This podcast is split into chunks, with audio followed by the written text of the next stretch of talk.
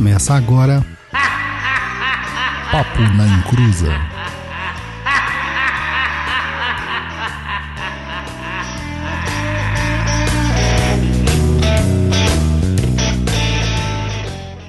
Começou! Aqui é Douglas Rainho e o ocaso do acaso causa um caso. Meu Deus, trava a língua.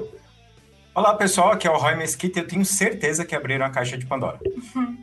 Oi, gente, e eu não conheci o outro mundo por querer. Meu Deus, eu entendi essa referência, hein? Olá pessoal, boa noite. Aqui é o Luiz Guenca e hoje vamos para mais um programete sensacionível.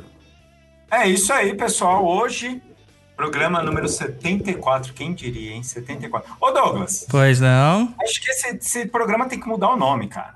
Por quê? O programa não, desculpa, não é o programa. Esse, esse, esse episódio tem que ser Casos de Macumbeiro. Ah, pode ser, cara. Casos de macumbeiro, que daí os macumbeiros vai olhar e falar, cara, mas eu não vou pra terreiro, mas eu já vi uns espíritos aqui, então. Mas vamos lá, antes disso, os recadinhos do Luiz.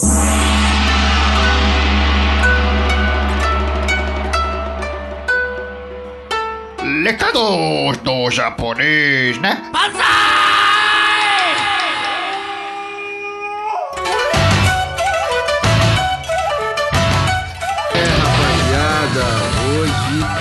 dia de maldade, mais conhecido como sexta-feira, e o japonês está preparado para aprontar altas aventuras nessa chamada, nessa chamada tipo sessão da tarde. Nossos recados rapidões, não pule, não pule. Ouça a minha voz sensual e embriague-se. Primeiramente, muito obrigado a todos que têm nos ajudado nesse momento tão difícil de pandemia. Sem a ajuda de vocês, a gente não conseguiria manter o programa no ar, seja por meio de compartilhamento, seja por meio do nosso apadrinhamento lá no Catarse, se você quer também ajudar, entra lá no site do Catarse, catarse.me barra papo na encruza. Também tem o PicPay, picpay.me barra papo na encruza. Também visitar e acompanhar os nossos trabalhos nas redes sociais ajuda muito, tanto lá no Instagram, que é no instagram.com barra papo na encruza ou arroba papo na encruza, né? twitter.com barra papo na encruza, facebook.com papo na encruza, quanto nos canais do Perdido em Pensamento, no YouTube e o canal Os Dois, que é do Roy e da Luciana. Acompanhe também os nossos Instagrams pessoais. Toma a caneta aí e anote. O do Douglas é arroba Douglas Rainho 7. Do Roy é arroba Roy Mesquita. Da Luciana é arroba Lucy Fidelis, o Lucy com Y, beleza? E o meu que vos fala é arroba Guenca, é G-U-E-N-C-A. E lembra do eixo usada lá que vocês tanto pediram? Só para lembrar que ele está à venda nas lojas online Americana, Submarino, Shoptime, Casas Bahia, Extra e Ponto Frio e também na Amazon. E se você quer mandar um e-mail maroto pra gente, quer mandar pergunta também para o Tá Perdido, manda lá contato arroba perdido ponto co.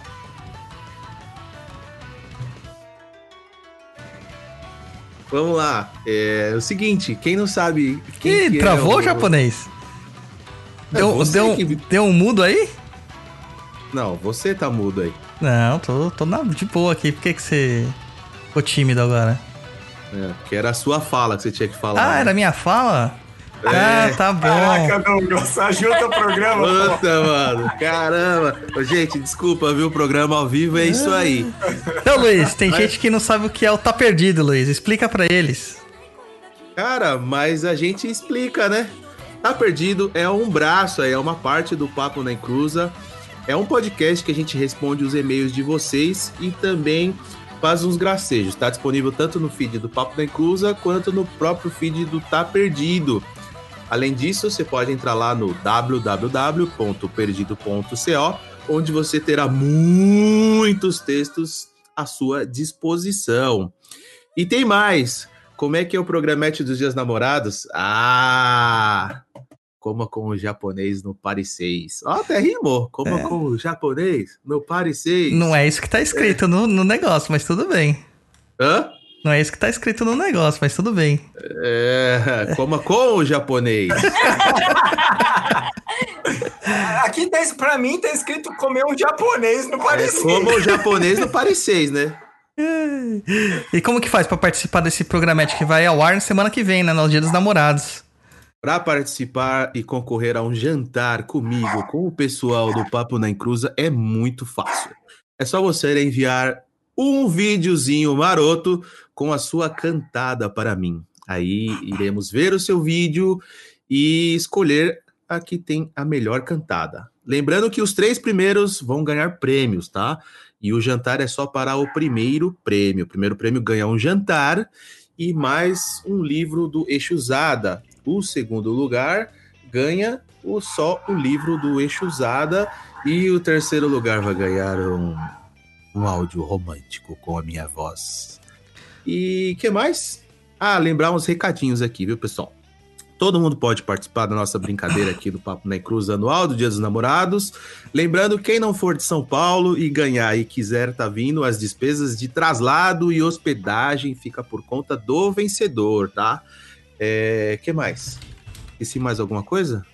Não, só Não, é mandar, isso aí. né, cara? Só Então, mandar. manda aí, Sabe- manda o seu vídeo pra gente aí, participa da nossa brincadeira anual do Dia dos Namorados com o japonês mais querido da podosfera macumbística brasileira e mundial. Ô, Tem Luiz, que, tem que mandar Oi. até dia 10, viu, gente? Até dia 10. Isso, até dia 10, pra gente mas, poder... mas vale lembrar que o prêmio será pago assim que acabar o Coronada. Ah, sim. Lembrando que também é o seguinte, né? É, como todos sabem, estamos passando por um- uma recessão geral e o coronavírus está derrubando muita coisa. Isso. Não saberemos se até lá o Paris 6 continuará existindo Verdade. também, porque tem muitos restaurantes fechando. Ô, Luiz, Caso- fazer um dogão na Silvia Romero mesmo. Eu acho que o É. dogão é melhor. Caso não tenha o Paris 6, a gente pode é, discutir aí um outro restaurante para a gente estar indo comemorar, beleza? Isso aí. E ninguém mandou vídeo ainda. Eu tô triste. Eu acho que o japonês vai ficar solitário nesse Dia dos Namorados. Sozinho no Paris 6. Vou fazer uma live no Paris 6 comendo e lamentando. Vamos transmitir o Papo, da Encru... o Papo na Encruza lá do Paris 6. Eita, lá, já pensou? O bagulho ia ficar louco. Mas, ô, ô Luiz, Oi, antes disso, a gente tem aquele momentinho da nossa diva. nossa diva do Exusada. Lá, Lé, Li, Ló, Luana, Itkava. Vem patinar comigo nas estradas dessa vida, minha deusa. Vamos juntos bailar à luz do luar com sinfonia de Paradise, deixando aquela saudade cigana em nossos corações. Amamos você, esplendor de mulher. Enrosca no meu pescoço com aquele grito rouco e chama, chama o seu encruza. Obrigado a você, nossa estonteante rainha do sol nascente. Este e todos os outros programas são para você, nossa deusa.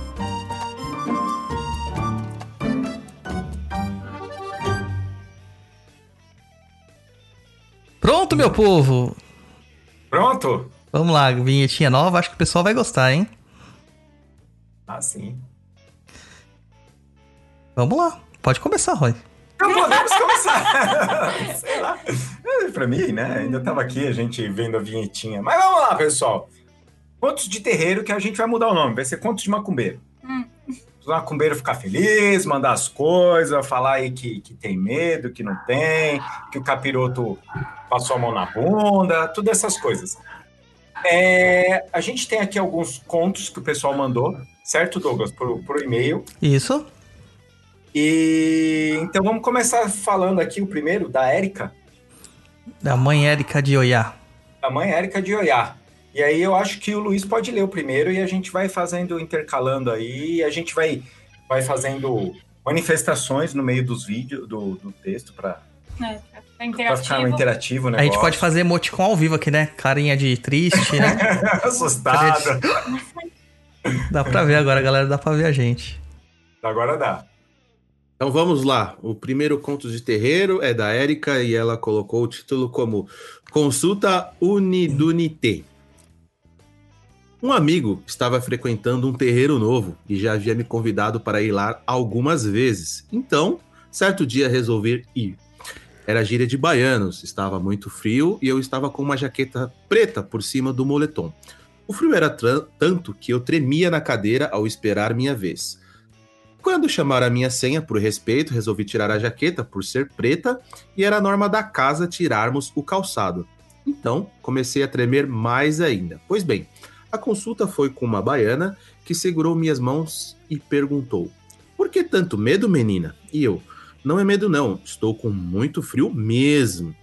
Segura as minhas mãos, segurando as minhas mãos ainda, ela disse: Qual é o seu problema? Porque todos que vêm aqui é porque estão com algum problema. Eu disse: Não estou com problema algum, moça. Vim apenas conhecer a casa porque um amigo meu trabalha aqui e me convidou. A baiana disse: Por que você se afastou? Ela responde: Me afastei do quê? Ela: Da Umbanda. Você começou e parou por quê? Eu: Não, estou no mesmo lugar que iniciei há nove anos. A baiana olhou para o lado, onde tinha um outro médico dando consulta, e disse: Você prefere passar com a outra entidade? Eu respondi: Não, mas você acha que é preciso? Eu passo, sem problemas. E ela: Então, é que o que está acontecendo com você só me aconteceu uma vez. Eu não estou conseguindo sentir a sua energia. E morreu. É, Morreu. Isso aconteceu uma vez, mas foi com um rapaz que estava com medo e certamente não é o seu caso. E eu, já sabendo mais do que dizer e querendo sair logo dali, disse: Tudo bem, moça, sem problemas. Aí, de repente, ela olha para algo atrás de mim e quem vem?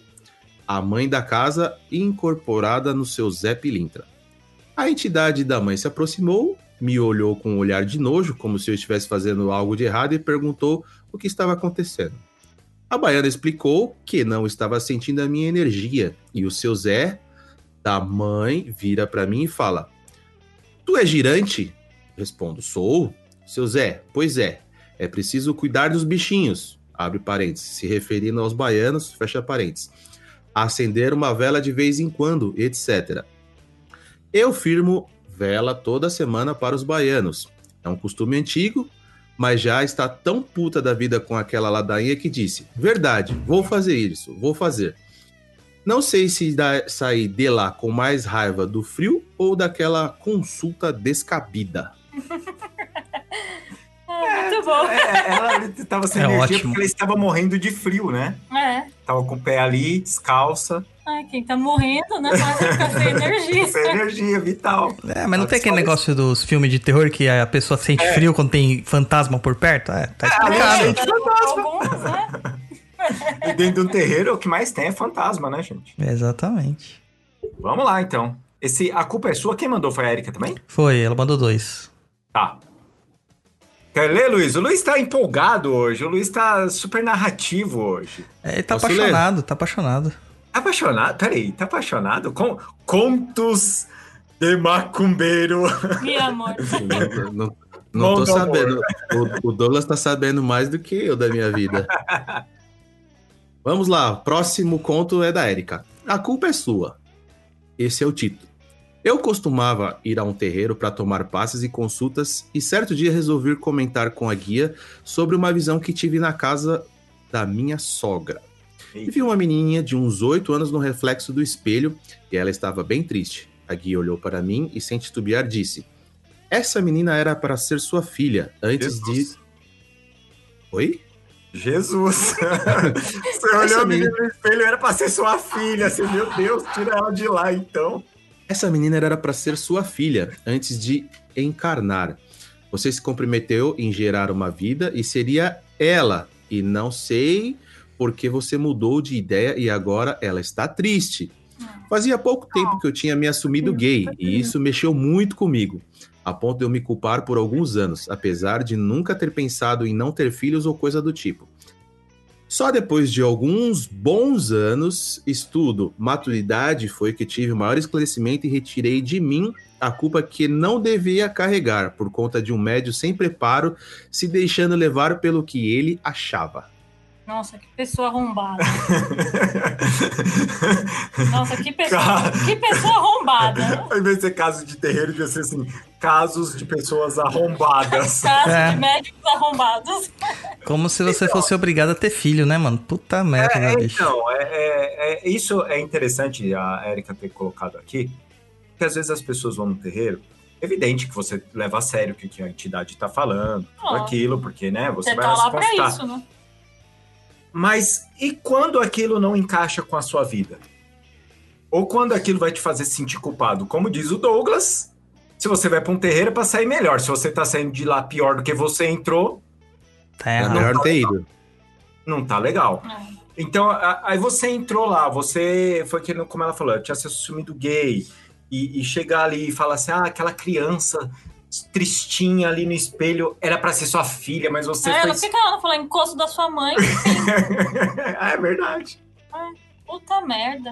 Coisa da sua sogra. Ah, encosto da sua sogra, é. É, porque tava lá na casa da sogra, né? É, porque é mais fácil falar que é criança, é filho, né? Associa É. diretamente a isso, né? E aí, aí gira uma. uma... Uma culpa Uma desnecessária, culpa desnecessária. na pessoa. Horrível. Vamos lá! Isso é grande. Esse é grande, hein? An- antes de, de ler o próximo aí, deixa eu ler algumas coisas que o pessoal aqui tá falando no chat Fala aqui. O pessoal tá elogiando muito o cabelo da Lu. Tem hoje, gente. O pessoal tá falando, nossa, olha que lindo o cabelo da Lu. A. Jaque disse. Pintei. Lavei e pintei. Era isso que você queria falar? Não, Calma. falaram de mim aqui também. Põe o Ah. Java pra falar. que mais? Que ninguém. Que ia ter. O primeiro prêmio ganha o corpo e o coração do japonês. Olha só. Já estavam falando pra Luciana cozinhar no, no, Principalmente pra Sim. juntar a luz de velas os dois. com o Julian pulando na pessoa. ou Ah, com certeza. Dando aquela roçadinha de nariz em todo mundo. Senhora. Então vamos lá. É, quem quer ler esse aqui? Do Mário? Posso ler? Pode ser você. Eu? Ai, Pode ser o Luiz? Luiz, acho que agora é a sua vez, cara, de brilhar no papo. Oh, meu Deus do céu. Vamos, vamos lá. O senhor Mário Calderaro Neto coloca o seguinte título: Relato de Causo. Esse relato aconteceu antes de eu nascer, quando meu tio estava começando a se manifestar na espiritualidade, ainda jovem na adolescência, de maneira desequilibrada. Minha avó era frequentadora da Umbanda e desenvolvia-se motivada pelas precoces manifestações do meu tio, que começaram aos nove anos de idade. Entre muitos relatos que foram passados, o que conta- o contarei foi o que mais me impressionou pelas coincidências estranhamente convergentes. Minha avó era uma mulher caridosa, mas não daquele tipo de caridade gratiluz comum nas redes sociais que se vê hoje em dia. Era uma mulher de, a- de ação e enérgica. Apesar de ser mãe de oito filhos, comandava a casa junto de meu avô e cuidava de todos ao redor. Criou e adotou algumas crianças e apesar de humilde filha de imigrantes italiano, o lema dela era, abre aspas, onde come, comem oito, comem nove, dez e assim por diante. Por conta dessas atitudes, fez um- uma grande amiga de nome Zoé, que também era espiritualista, e juntos faziam suas ações. Essa personalidade mais branda, porém igualmente caridosa, Dona Zoé, possuía mais posses e era casada com um homem de índole duvidosa, que abusava fisicamente da mulher, tendo que muitas vezes haver intervenção do meu avô em proteção de Dona Zoé. Caramba. Na época, era comum haver, não, não era comum haver separações entre casais e as mulheres, como a pobre Dona Zoé, sofria a vida de abusos. O marido era um caixeiro, viajante e tinha várias sabe, amantes. Pra quem não sabe, é um, Tratando- é um vendedor, cara. Itinerante. Vende- É, que fica andando pra lá e pra cá. É. É, tinha várias amantes, tratando sua mulher sempre de modo rude, como se a odiasse pelos atos de caridade que praticava. Após um de seus rampantes de grosseria, ela prometera ironicamente trazer um presente, coisa que foi relatado por Dona Zoé para minha avó, a sua confidente. Aí começam as coincidências. Meu tio, nessa época, tinha algumas manifestações me- mediúnicas descontroladas que o deixavam fora de si. Muito jovem, não sabia lidar com tal sensações.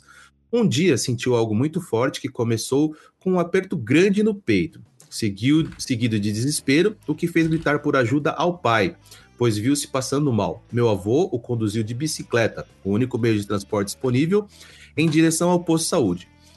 No caminho, meu tio começou a perceber que não parecia ser algo exclusivamente físico. Relatou que, ao abrir os olhos, tudo que via em sua frente eram sombras que lembravam estar em um cemitério. Ouvia gemidos e vozes de pessoas que não estavam presentes, sem identificar frases completas, apenas murmúrios.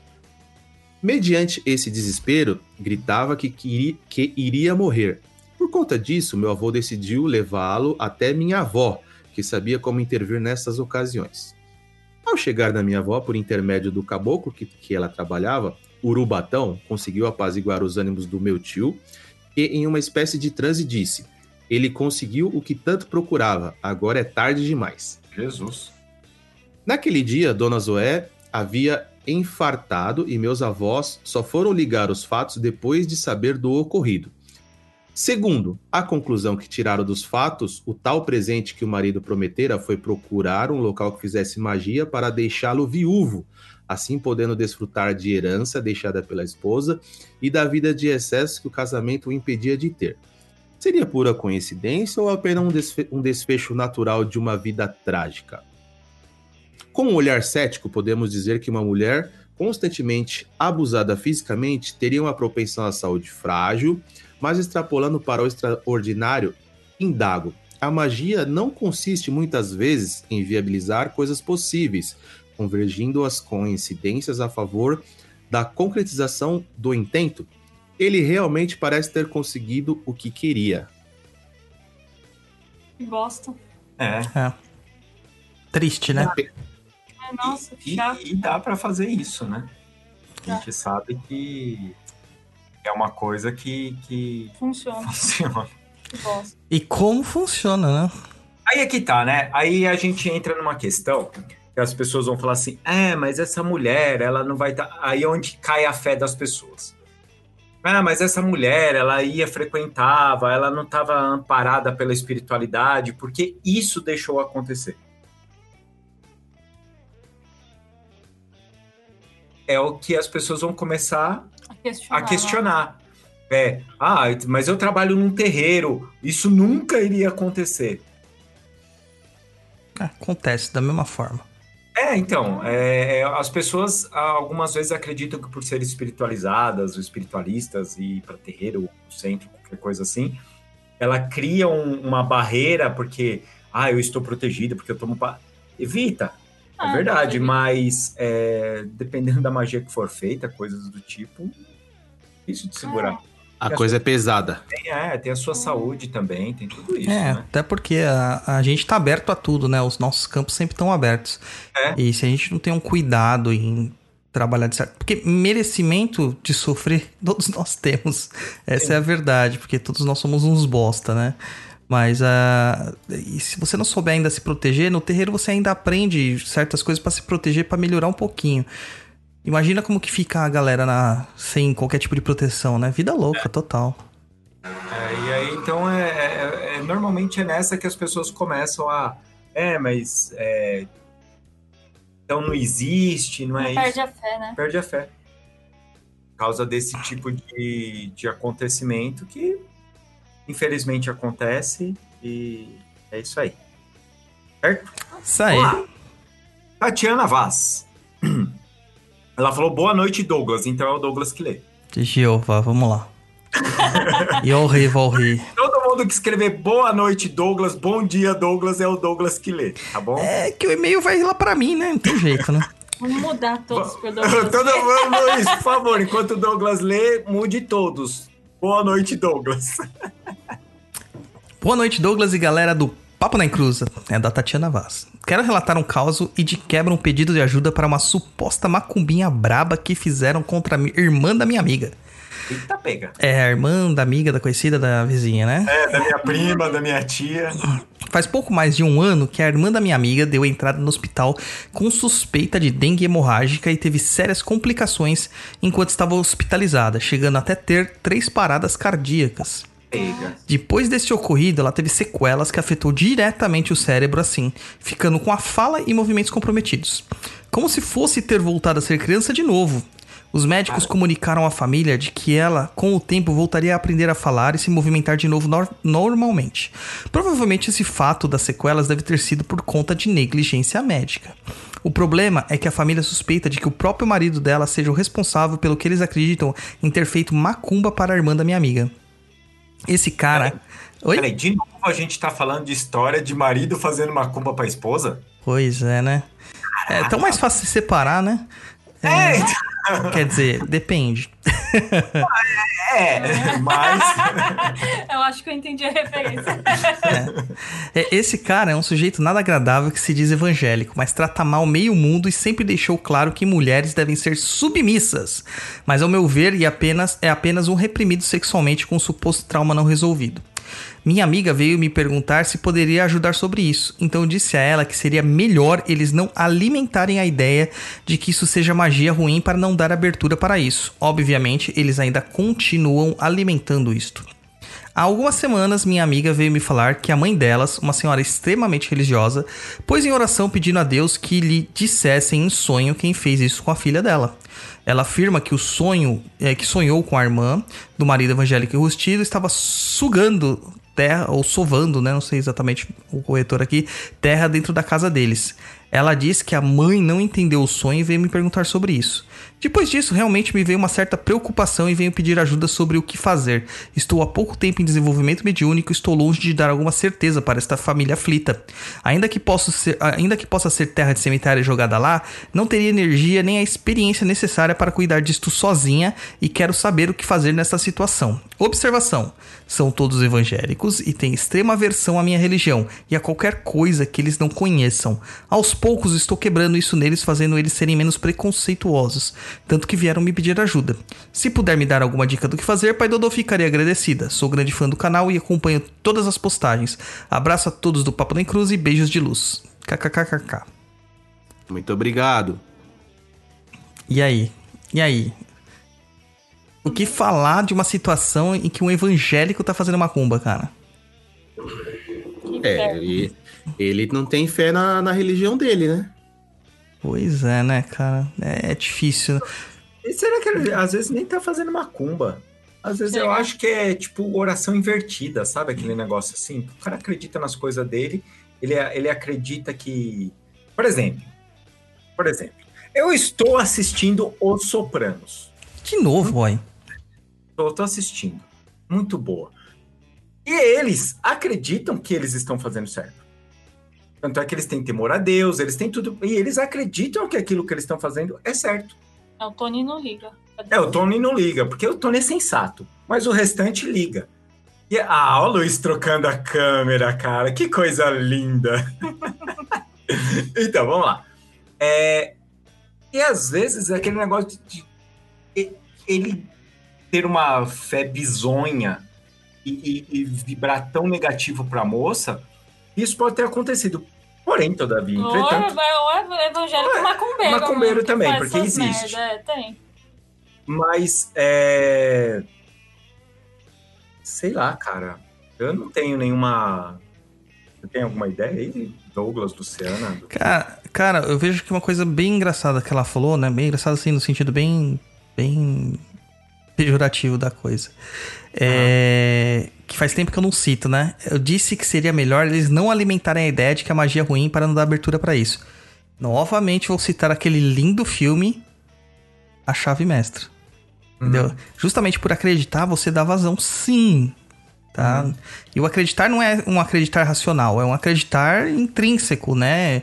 É visceral, orgânico. Então não adianta você falar assim, ah, não acredito, não acredito, não acredito, mas não vai na cozinha, tipo, à noite, sem acender a luz. Então não adianta. Então, isso eu achei bem interessante dela citar.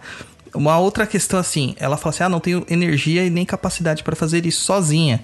Quer saber de uma pessoa mais experiente? Nem quem é mais experiente deve trabalhar dessa forma sozinho, É. tá? Porque se houve terra de cemitério, existe uma legião lá dentro trabalhando. Então você precisa também de um agrupamento de pessoas para conseguir acabar com isso, vamos dizer Mas, assim. mas, Douglas, é que tá. Talvez até o grupo de oração deles lá evangélico ajudaria nesse caso. Sabe quando vai normalmente todos os evangélicos na casa da pessoa sim, sim. orar? A, é célula, né? Igreja em células. Isso. É, é, é uma. Porque é a crença deles, é o como eles acreditam, como que a energia deles funciona ali. É, ah, mas pode ser por causa da energia e tal, mas de repente vai um grupo lá para fazer uma oração, para orar por É, ela. para eles não acreditarem, É. só acreditam nisso. É, né? porque normalmente o que queria falar? Ah, chama o pessoal do terreiro para ir lá bater folha, tal, fazer uma limpeza na casa, ia funcionar. Mas como vai ser impossível entrar um terreiro lá dentro para fazer qualquer coisa, talvez o grupo de oração da própria a, a igreja evangélica que ela vai, vai lá um grupo lá, faz oração. Eu lembro, eu tenho um caso aqui, Douglas, caso de macumbeiro. Tinha um vizinho no apartamento de cima da minha mãe. E esse vizinho, ele estava envolvido com, com droga, álcool. E ia o pessoal lá fazer oração. Todo sábado o pessoal ia lá fazer oração. Até aí, enquanto estava sendo oração, tava legal, tudo bem, tudo bom, né? Tava fazendo oração. Só que já foi chegando num ponto, e isso foi o quê? Tipo, dois meses, três meses, todo sábado. E a gente tava com visita lá, e eles começavam, tipo, aleluia, aleluia, e pão, caía no chão. E eles ficavam todo mundo falando junto, era uma loucura lá. Mas só que era todo sábado, cara. E caía no chão, e urrava. Aí minha mãe fez assim. Peraí. Eles não estão dando conta do Satanás? Então eu vou dar conta dessa porra desse Satanás. Aí minha mãe foi, chegou, ligou pra síndica. Te ligou pra síndica, ó, tá acontecendo isso aqui todo sábado, vai fazer dois meses que isso tá acontecendo tal. Síndica, ah, foi lá, bateu, já tocou lá, minha mãe foi, ficou tocando a campainha, minha mãe pegou o telefone, ligou, a gente ouviu o telefone tocando. Tem hora que minha mãe ficou de saco cheio. Aí, o que, que ela fez? Pegou a vassoura e começou a bater no teto. Não adiantou. Minha mãe abriu a janela e fez assim: Aí, escuta aí. Se vocês não dão conta do, do demônio, tem problema não. Manda ele vir aqui em casa que eu dou um jeito nesses filhos da mãe sem vergonha. Eu resolvo agora. Vocês não dão conta, vocês têm 15 aí em cima, vocês não dão conta dele? Eu dou. Douglas, foi um silêncio e ele foi curado. Aleluia, irmãos! É pra glorificar de pé a comunidade.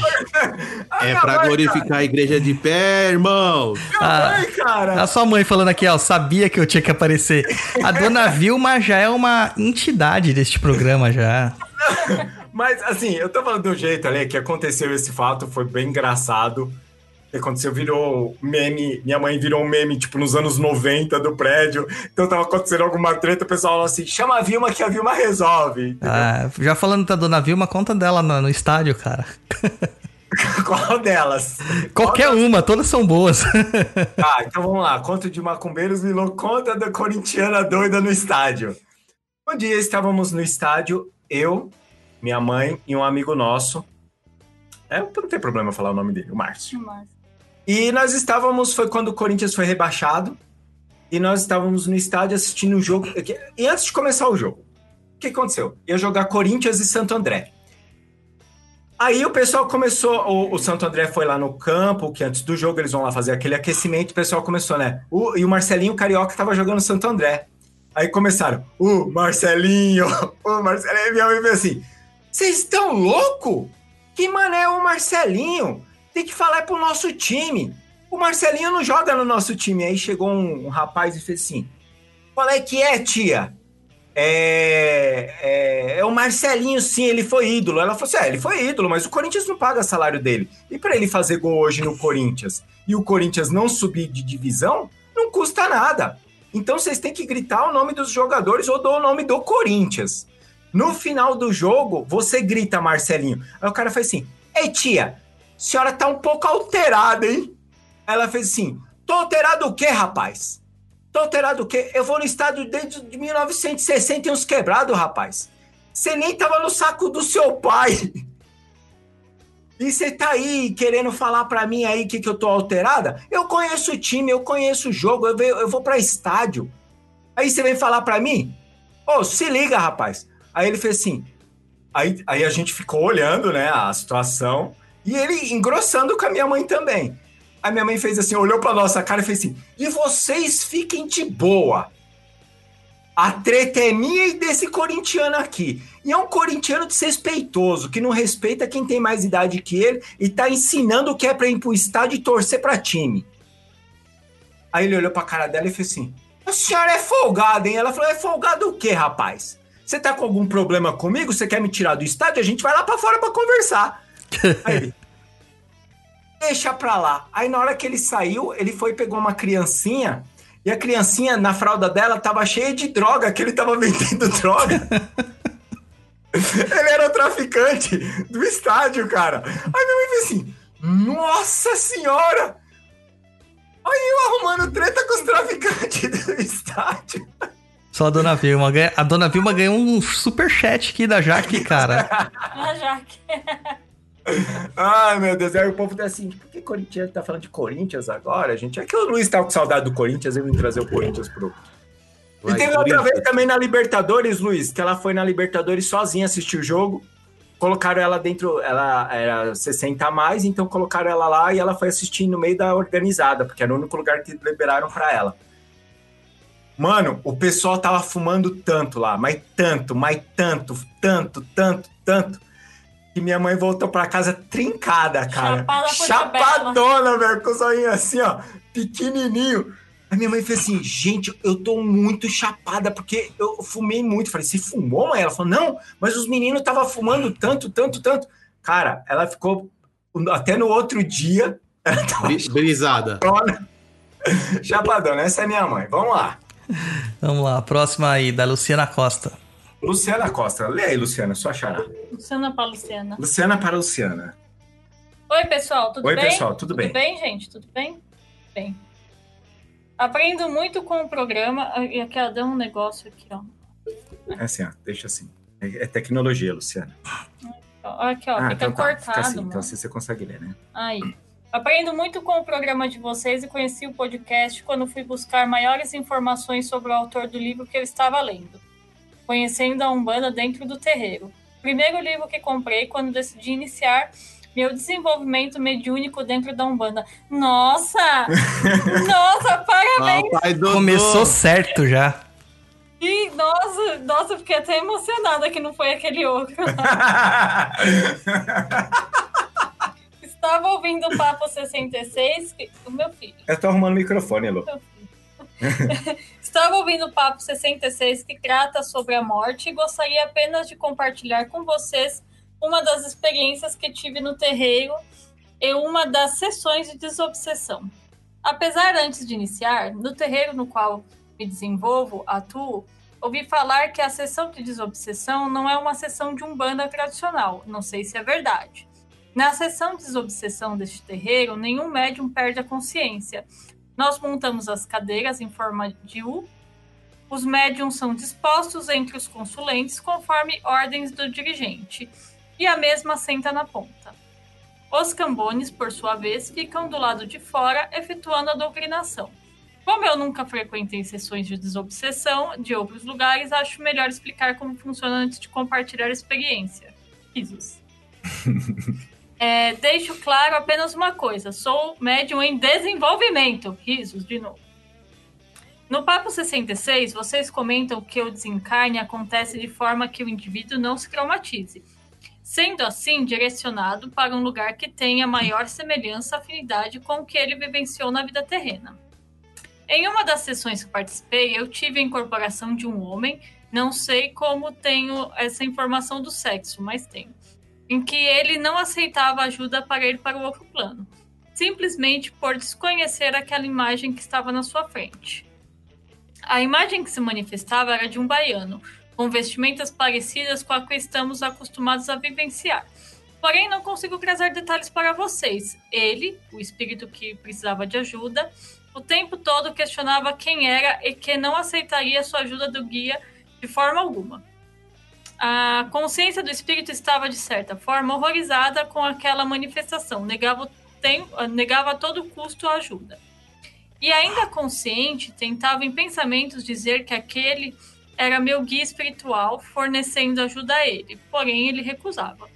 Foi então que, em outra imagem, se manifestou para o espírito. Era a imagem que ele estava acostumado a ver e que tinha confiança. A imagem era uma imagem bem próxima do que seria o Sagrado Coração de Jesus. Foi assim que ele entendeu o que estava acontecendo. Sua consciência mudou para a forma de aceitação imediata e de arrependimento também. Percebeu que naquele local realmente teria ajuda que precisava e comentou: Como eu fui preconceituoso, como eu pude achar que só a minha, só a minha estava correta. Não há perdão nisso. Depois de muita doutrina pelos cambones, ele entendeu que só o fato de estar naquele local, o terreiro, já era uma forma de conseguir a ajuda que precisava para buscar evolução e seu perdão. Ele falou ao guia: Desculpa. E respondeu ao Cambone: Tá bom, eu vou. Bom, eu trouxe essa experiência para vocês, pois eu senti que ali tratava-se de um espírito que em, em vida tinha o fanatismo religioso e que realmente o umbral, entre aspas, como dito por vocês, são estágios de consciência. Só complemento que muito possivelmente a consciência em vida terrena é bem diferente da consciência dos outros planos. Portanto, amiguinhos, cuidados. Beijos a todos. Muito bom. Muito bom. Muito bom. É, lá é diferente, né? As coisas. Talvez é mais assustador, porque a pessoa não tá esperando, então. Não, uma vez eu vi os eva é, gente evangélica falando que aceita melhor as coisas se for Jesus buscar eles. É, porque eles acreditam, quando eles morrerem, eles vão ficar do lado de Jesus. Então... Coitado de Jesus, né? Ficar buscando todo mundo, cara. Só se for de ônibus. Caraca, o cara tem uma lista Não tem o que fazer, disso. né, gente? Nossa. É, eu já sei. O Concorde parou, cara, por causa disso. Jesus fretou ele pra levar as almas. Vai, Luiz! Vamos ler do senhor ou senhora anônimo. Caramba, bicho. Esse- Olha, o Douglas tá de parabéns de ter colocado esse. Cara, eu coloquei todos que a gente recebeu. Todos, até a data em tal. Desculpa, viu, gente? Tem, 20, Caraca, gente! 20 tem 27 páginas aqui, eu vou ler.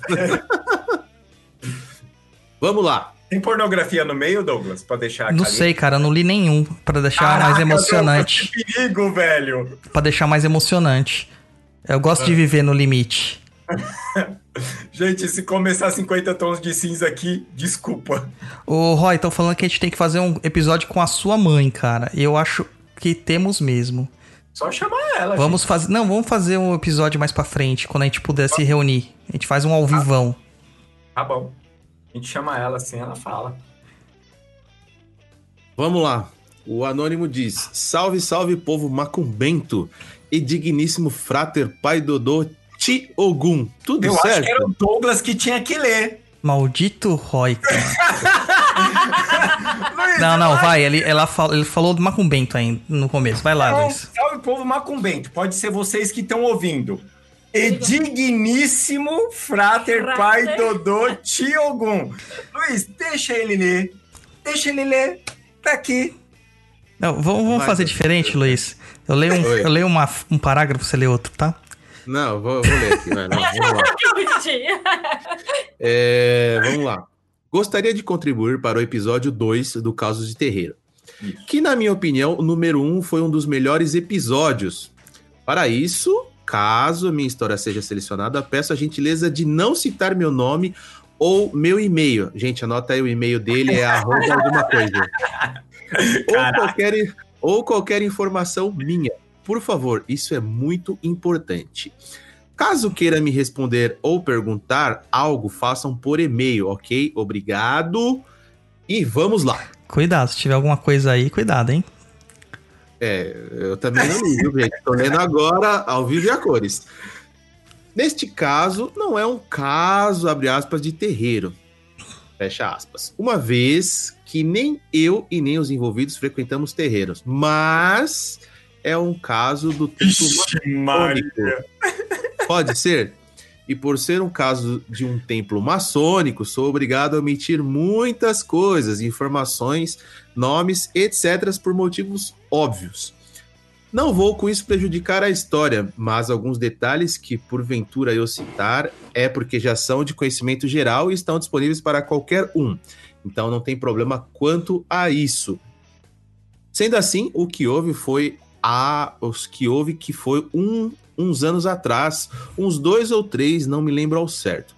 Eu e mais dois irmãos do quadro, que também são ouvintes fiéis do PNE, criamos um grupo de estudos onde nos, nós pretendíamos nos aprofundar muito mais nos estudos do que somente do que era tratado dentro do templo, uma vez que tínhamos acesso ilimitado a uma infinidade de conhecimentos, mas achávamos que eram, eram tratados muito superficialmente.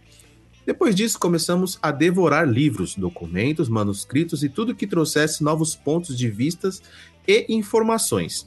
Assim evoluímos demais eu e meus amigos crescemos e aprendemos muito. Afinal, o único jeito de aprender algo é buscando incessantemente os ensinamentos e não comprando diploma nem apalpando as bolas de youtuber popstar. Mas, deixando o momento Douglas Little Light Full Pistola pra lá, voltemos ao que interessa. Nessas nossas andanças, curiosamente, estudamos as mesmas coisas, mas cada um partiu para um tema específico, se especializou em algo, e mesmo com abordagens diferentes, falamos as mesmas coisas e acabou, acabou virando uma Babilônia muito bem organizada. Como todo grupo tem seu apressadinho, para não dizer espírito de porco, um coleguinha resolveu que queria trocar ideias de boteco com entidades ancestrais como se fosse aquele colega de Gandaia. Esse nosso coleguinha, que vou chamar de Joaben, contatou uma entidade, mas não sabia quem, nem onde, nem para onde, dava detalhe relevante. Na ocasião, ele estava embriagado. Tudo para dar mas... certo. Hã? Tudo para dar certo. Mas isso nem dá nada, né, pessoal? dá nada. Dá nada. O fato foi que o bichão achou que gostou do Joaben, porque um belo dia estávamos saindo de uma sessão de aprendiz casa cheia. A nossa loja é bem grande, temos muitos membros. Tínhamos acabado de assistir uma bela palestra e descemos para o Ágape. Depois das sessões maçônicas, sempre tem um jantar para irmãos confraternizarem, confraternizarem que chamamos de Ágape. O Joab tinha esquecido seu diário mágico lá na secretaria. Nosso salão de festas barra jantar fica no piso térreo e o templo principal, a secretaria e a sala dos passos perdidos no primeiro andar. Ele falou para mim, bem assim: Ou, oh, vou subir lá e pegar meu diário que eu esqueci e já volto. Preciso te contar as paradas que aconteceram comigo. Eu disse: Ok, vai lá, depois a gente conversa. Esse cara demorou muito tempo para descer. Quando desceu, ele estava branco, com os olhos arregalados, mão tremendo, ofegante, e só não cagou porque não tinha bosta pronta. Passou por mim e disse gaguejando: Tchau, vou embora porque depois a gente se fala. Mas como assim, cacete? Você tinha algo para me contar, agora tá com a cara de pavor e vai embora? Saímos lá pra rua e ele respirou. Voltou um pouco da cor da pele, a pupila retornando normal, e ele conseguiu me contar assim: Mano, fui buscar meu diário, as luzes que acendem por sensor já não acenderam. Daí fui acender a luz da sala dos, dos passos perdidos. Tem uma antessala antes de todos os templos onde os irmãos se arrumam, se preparam, meditam e conversam e deixam os assuntos mundanos ali antes de iniciarem as sessões. Esses salões se chama Sala dos Passos Perdidos. E o nosso é até que grande. Do topo da escada, onde se acende as luzes até a secretaria, em torno de uns 15 metros, em torno de uns 30 metros, para esse cara ir e voltar no escuro. Pois bem, ele foi, pegou o diário, trancou a secretaria, mirou o topo da escada e foi devagar para não tropeçar. Em nada no escuro. Nisso ele dava um passo e eu via atrás dele um passo de casco, Era batendo. Bafomete. Hã? Era o Bafomete atrás dele. É, o Bafomete. batendo muito forte no chão, dava para sentir vibrar até. Ele andava mais um passe e mais uma pancada de casco. E foi assim até o meio do caminho sem olhar para trás. Mas então ele parou e, sem olhar para trás, disse: Não quero conversar agora. Tomou uma bufada e uma baforada na nuca. Não tem como conversar agora. Tomou outra bufada e o amiguinho de um belo de um pisão no chão. Nessa hora, creio que o cu do Joab caiu da bunda. Ele continuou andando, apavorado e sem olhar para trás, até as escadas e o bicho batendo os cascos, até atrás dele e bufando muito bravo. Ele nem olhou para trás e desceu. Foi aí que me encontrei com esse, com ele e tal como disse. Pois bem, Joabin foi para o apartamento dele. Ele estava morando sozinho nessa época. E por uns três dias ele não quis tocar no assunto. Lá pelo quarto dia ele voltou do trabalho, entrou no apartamento dele e foi tomar banho. Daí ele ouviu três estouros muito altos. Os três, nessa situação, para o nosso paradigma maçônico, significa. Paradigma maçônico é da vital significado, mas não posso entrar em detalhes. Ele saiu do banho e foi direto para a cozinha interfonar para o porteiro para avisar que algo tinha acontecido no AP do vizinho. O porteiro estava histérico e disse que não, que três vizinhos deles tinham interfonado para dizer que os estouros vieram do apartamento dele. Ele é. quase se cagou de novo e, e, e disse que ia verificar. Até o quarto dele, onde tinha seu altar sobre uma escrivaninha, seus livros, cadernos, anotações, em uma prateleira acima e chegando lá, o quarto dele parecia que teve um ataque de um homem-bomba. Só o altar, que estava no meio dos destroços, estava intacto. Nem preciso dizer que esse cara passou alguns dias sem dormir e me contou isso na madrugada pelo WhatsApp. Ok, na segunda-feira seguinte, nossas reuniões são todas as segundas-feiras. Tínhamos outra reunião de aprendiz, portanto, casa cheia de novo, mas Joab não pôde comparecer porque ficou trabalhando até tarde. Eu estava numa função aquele dia que eu era obrigado a ficar perto da porta do templo. E devido aos outros cargos e suas localizações, tínhamos oito irmãos dentro de um raio de no máximo 3 metros da porta. Nisso bateram na porta adequadamente, como um maçom deveria realmente bater. Sim, existe o jeito certo de bater na porta dos templos depois que os trabalhos já foram iniciados. E tem que ser irmão para saber como que é esse jeito. Avisamos que ali havia um irmão que queria entrar ou dizer algo. Todos os oito ouvimos, e alguns mais distantes também. O irmão que toma conta da porta avisou o responsável dali, daquele setor, que teve que pedir autorização do presidente da sessão para abrir ou não a porta. Nisso, a loja toda já sabia que tinha alguém ali, porque é falado e repetido alto para todos ouvirem. Não vou entrar em, detalhe, em detalhes da ritualística. Assim, o presidente autorizou a abrir e ver quem era o irmão ou o que ele queria. O guarda da porta abriu o templo e não tinha ninguém na porta. Ele saiu na sala dos passos perdidos para verificar e não tinha ninguém. Daí começou o buchicho. Pô, mas alguém bateu? Tinha alguém ali. Como assim não tem ninguém? E etc, etc, etc. Saindo da sessão, mandei um WhatsApp pro Joab, que tinha faltado e disse bem assim: Ô, oh, seu brother veio te procurar aqui na sessão hoje. O cara quer realmente falar com você. E ele é o irmãozinho do nosso ele é irmãozinho nosso pelo jeito. Dei muitas risadas junto com outro irmão do grupo de estudo que já sabia de toda a história e Joab me ligou na hora para saber detalhes do ocorrido, expliquei e ficamos por isso mesmo. Uns dois dias depois, esse cidadão com os cascos foi trocar ideia com Joab no sonho dele. Era um touro preto, enorme, muito grande mesmo, e ele bufava e saía fumaça do focinho e andava tanto em quatro como em duas patas. nesse sonho, ele colocou meu amigo sentado numa pedra.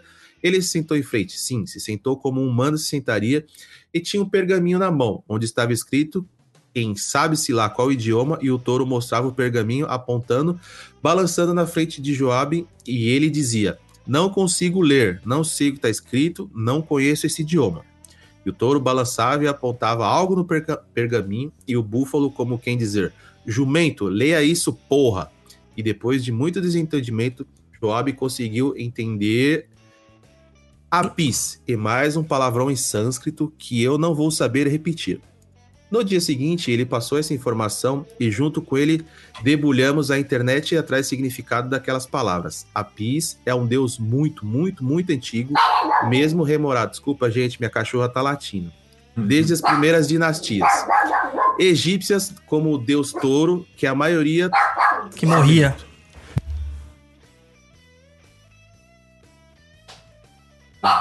tem alguém na porta aqui, ela quer. É o Deus Touro. É, deve ser o touro. Já pensou se o touro tá aqui na porta? É.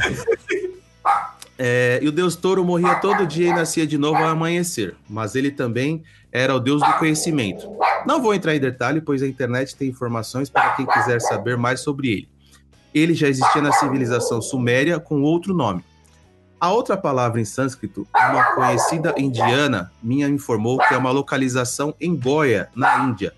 Recomendo fortemente procurar informações sobre Goia na internet. Uma vez, como se fosse em Jerusalém da Índia, e foi fundada por Sumérios. Só um minuto, vou pegar ela no colo. Ah, gente, sabe o que acontece? Na verdade, é o caminhão do lixo. E aí já sabe, né? Caminhão Isso é o Luiz tentando falar que não tá com medo, entendeu? Não é, o caminhão do lixo tá passando na rua e aí é o inimigo mortal dela. Continua, Luiz. Vamos lá. É, fiz muitos questionamentos a essa conhecida. Falei meio por cima que procurava e o que tinha especial em Goa. Ela informou que, além de ser uma terra sagrada e toda a história impressionante que aquele lugar tem, ela me disse bem assim: ali existe também um templo muito antigo da Índia, que, por sinal, não é uma homenagem ao deus hindu, e sim ao touro chamado Apis, que vem de religiões do Oriente Médio. Creio que não preciso mais me delongar nesse assunto. Porém, o que aconteceu com Joab depois de tudo, ele ficou realmente assustado com a experiência, parou de procurar e mexer com essas coisas em definitivo. Teve uma teve um puta monte revés na vida dele para comprovar que a lei do retorno não é a lei brasileira que qualquer juiz corrompe ou qualquer dinheiro passa por cima. Ele se ferrou muito pelas coisas que fez. Acho que ainda tá pagando algumas coisas, mas a experiência foi bem interessante e intensa. O problema é que, como a PIS não foi atendido, ou melhor, entendido, sobrou até para mim que fui cobrado por outras entidades. Mas é isso, um caso para outra vez. O que fica aqui a lição é que ninguém é bonitão, escolhido divino, ao qual todas as entidades entoam cânticos de louvor, e você é o tão genial e tão inteligente que vai debater de igual para igual. Se não se se não de superior para as entidades, com um ser imortal que viveu milênios e que come cu de espertalhões desse tempinho só por diversão. Reconhecer nossa insignificância e nossas limitações do que podemos ou não lidar é um sinal de grandeza, na minha opinião. Beijos e abraços, chutes na bunda de todos. Obrigado pelo excelente trabalho que vocês realizam, tanto no Perdido como no Papo. Já fiz alguns cursos do Douglas e quero fazer o do Roy. Tem o livro Conhecendo a Umbanda, do Douglas. Meu nome tá lá na listinha de apoiadores do Exusada. Acompanho todo o material de vocês, disponibilizo e gostaria de falar que se precisar de mim, estou sempre às ordens. Eu só não entendi o, o Joab por que, que ele se ferrou. É Porque ele virou maçom? Não, é porque ele foi se meter com coisa que não devia e ficou assustado e perseguido, né, brother? Ah, não. Ah, A cara. a Meu, o quarto do cara explodiu. não, eu sei, mas, mas aí é que tá. O que, o que que ele foi resolver fazer também? Foi mexer. Porque você só lê. Porque aqui, até o- quando ele fala aqui, parece que só o cara só leu coisas. Não, ele evocou, cara. Falou que bêbado aqui evocou. É, não, que nem tem um amigo nosso que vem Eu na. aposto que. ah, Só um comentário. Claro. Será que essa lojinha maçônica que ele tá falando é aquela grandona que tem lá perto do Kyo? Caramba, Luciana, você deu não. É. Uai, lá tem, qualquer um procurar no Google acha. Luciana entregou que o cara é de lá. Eu não, eu não Só sei. fazer um pente fino lá. O cara vai ter que estar no, no. Como que é o nome daquele negócio lá? Proteção Cara, à testemunha? Aquele negócio é gigantesco, deve ter umas 600 mil pessoas lá dentro. E deve ter um sótão que vai para mais uns quatro níveis abaixo. Caraca. Ó, recebemos um superchat da Isabel, viu? Só pra falar. Olha, obrigado, Aí, Isabel. Isabel. É, eu acho que aqui a lição que fica é o seguinte: se você não tem como lidar com as entidades assim, não lide, né? É só isso. isso. Adorei o comentário do Vitor. Blá, blá, blá, lei do retorno. É, não, é. O cara vai, vai futucar no que não. Bem feito. Cutucou a onça com vara curta. Ah, tem que se ferrar mesmo. Se ferrou foi pouco. Ô, louco. Nossa senhora. Ué, você não sabe mexer, você vai lá futucar? É, pra isso chama-se curioso. É, cara, mas, né, tem, tudo tem limite, meu. Você tem que ter curiosidade, mas sabendo que você pode se ferrar. Ele não foi só curioso, ele foi imprudente porque ele tava bebão. Exato. Você pode ser curioso, você não pode ser burro. então vamos lá. É, Disclaimer do tem um disclaimerzinho aqui pra gente fazer. Luiz. Pro Luiz fazer. Eu virei, eu virei orador oficial agora. É, então. é que falaram pra mim que a sua voz é muito sexy, que eles queriam ouvir mais vezes aqui. Tô Então, louco. então Obrigado, pessoal. Então Tem vamos lá. texto aqui, Luiz. Tem umas 5 horas pra você ler. Se hidrata bem. Já tomei uma água aqui, então vamos lá. É o seguinte, para você que chegou agora no Papo na Encruza, que é o de paraquedas nesse programa, seja muito bem-vindo. Você novo. Agora o pessoal que já é. Como é que chama o pessoal que já é velho de casa? Que é- Veterano. veterano no, no Papo na Cruz é o seguinte: os nossos apresentadores aqui fazem alguns cursos, apresentam alguns cursos e estão aqui. Vamos aqui fazer uma pausa para recomendar para vocês nossos cursos e atividades. Vocês que nos acompanham e quiserem mais informações do que a gente passa aqui, não deixe também de conhecer tudo aquilo que temos a oferecer. São cursos, palestras e workshops focados na temática e especialidades de cada um dos membros, que nos ajuda e muito. O Roy. O Roy, para quem não sabe, dá um tchauzinho, Roy. É, beleza. O Roy conta com um cursinho de iconografia cristã, um curso nunca visto antes em terras tupiniquins, com análise dos ícones dos santos. Você saberá identificar as posturas das mãos, do corpo, do olhar, o que significam as cores e muito mais, podendo compreender isso mais profundamente e associar as suas práticas religiosas, contemplativas e também mágicas. O senhor Douglas, digníssimo frater rainho, tem o curso nas áreas de espiritualida- espiritualidade e terapias naturais com palestras sobre a história da Umbanda, curso sobre limpeza e proteção de ambientes, workshops sobre cristais na Umbanda, curso sobre chakras, curso sobre benzimentos e a tradicional magia brasileira. A senhorita Luciana, Luciana oferece o curso de baralho cigano em sua ótica pessoal, aprofundando alguns conceitos deturpados, indo à fonte de onde tudo começou. Com esse curso, você não irá só ler baralho cigano, mas entender que ele é muito mais do que apenas um oráculo. Todos os links para o todos os links para os cursos estão nesse post ou você pode acessar lá www.perdido.co para saber mais sobre o curso que o pessoal oferece. Como vocês podem ver, meu nome não tá aqui porque eu não tenho curso nenhum, não sei manjo de porra nenhuma. Você vai, fazer, vai dar aula, Luiz. Você já falou que vai dar aula de. de drone. É, aula de pilotar drone. Quem quiser aprender a pilotar drone, eu, eu- eu ensino. Isso aí. Quem vai ser o próximo a ler o, o- Ai, o não próximo caso? Sua bênção, pai Dodô. Então ele tem que falar, Deus te abençoe. Então ele que tem que ler. Moacir Domingues. Salve, salve, meus amigos. Vai, Corinthians! Vai, Corinthians! Sua bênção, pai Dodô. Deus te abençoe, meu filho. eu tenho 30 anos, com 25 começaram a acontecer coisas estranhas e uma amiga médium de Umbanda me indicou estudar o Espiritismo. Em 2018 comecei a ouvir o PNE, ouvi todos e comecei a frequentar terreiros de Umbanda para conhecer. Não tenho muitos casos, mas pode ter algo aí que dê para aproveitar no programa. 1. Um, piscadinha da madrugada. Um dia eu estava no meu quarto me preparando para dormir e a luz que estava apagada piscou. Que susto! Pensei que poderia ser algum mau contato, mas bundão que sou, preferi fazer uma oração.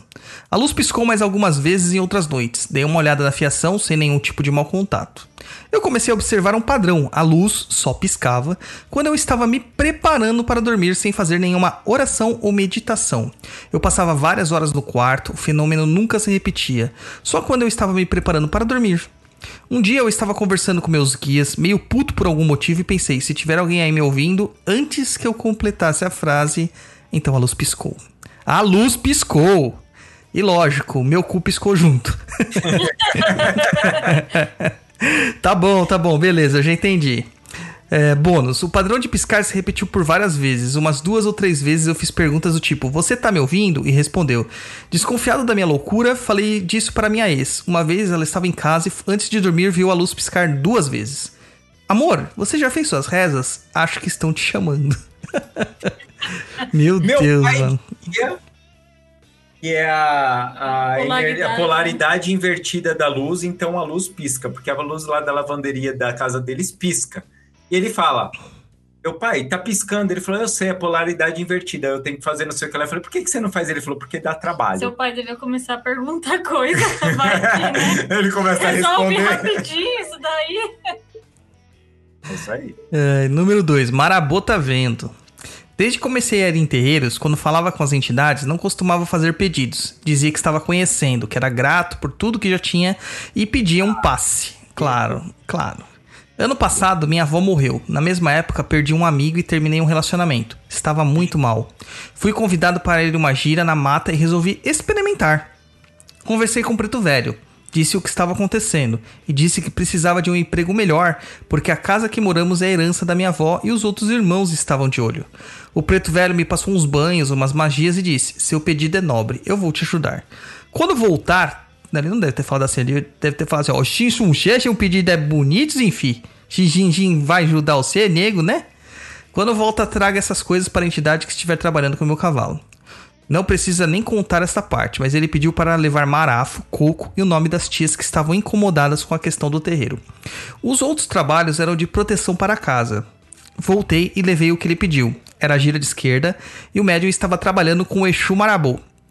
Como você tá? Fez o que o preto velho pediu? Fiz sim. Fez tudo? Fiz. Ele me olhou meio de lado e perguntou: E aquela de espada de São Jorge por detrás da porta? Meus amigos, de umas cinco coisas que ele me passou, essa era a única que eu não tinha feito. Como ele sabia? Hum. Expliquei que não fiz porque envolvia colocar nome de outras pessoas que não têm a mesma fé que eu e moram na casa. Foi uma questão de evitar algum conflito com as pessoas. Ele disse que era compreensível e continuou o atendimento. É isso aí. É, Exu tá vendo, Roy? É, porque, né, tá. Faz um negócio, você mora com outras pessoas. E você mora sozinho, senão vai dar treta e tal. Então tá certo. Três. Vocês falaram do outro que é grande, ó, isso aqui são três. O que vale é a intenção. No atendimento que contém no caos anterior, o preto velho passou um trabalho para eu arrumar emprego. Não lembro agora se era com ciganos ou baianos, acho que eram baianos, mas o trabalho envolvia uma vela laranja, minha carteira de trabalho, folhas de louro e sete moedas. Em casa, por conta da minha família, não me sentia confortável em fazer o trabalho, eles iriam me julgar. Então pedi para fazer na casa de uma amiga. Passei no mercadão, comprei tudo e fui lá fazer. Meditei, invoquei as entidades, fiz o pedido com fé, preparei tudo e percebi que esquecia sete moedas. Sempre, né? não tinha nenhuma. Mas eu precisava fazer, então eu mentalizei. Amigos, não tenho as moedas, vai supor a nota de maior valor que eu tiver na minha carteira e depois vou dar para alguma criança que pedir no farol. Fiz, e por vários dias não aparecia nenhuma criança para eu dar o dinheiro. Eu quase usei o dinheiro por várias vezes. Ai, ai, deu até sono. É, lembrei de, eu lembrei de alguém que faz igual. Tive que pedir boleto no pedágio porque ela era a única nota que eu tinha no bolso. Enfim, na semana de Cosme e Damião, saindo do trabalho, eu vi duas crianças descendo a rua brincando, em um lugar empresarial onde nunca há crianças. Principalmente aquela hora da noite. Eu pensei, se vierem falar comigo, são elas. Oi tio, quer comprar pano de prato? O pano custa 10 reais, eles tinham 5 e o dinheiro que usei era de uma nota de 50. Eu disse que comprei a todos, vão para casa descansar, tá tarde, estudem. As duas irmãs gritaram de alegria na rua, se abraçaram e foi uma cena linda. Na mesma semana, uma empresa me chamou para entrevista. Fui contratado com uma proposta de 50% a mais de salário que eu ganhava antes. Bom, meus amigos, é isso. Se der para aproveitar alguma história, fiquem à vontade. Muito obrigado pelo trabalho de vocês, por terem me ajudado nesse processo de descobrimento. Agradeço a Deus por nosso encontro. Um grande abraço. Muito bom. Muito bom. Muito bem, muito bem. Aí, Lu, Aline Micelli. Aline Micelli.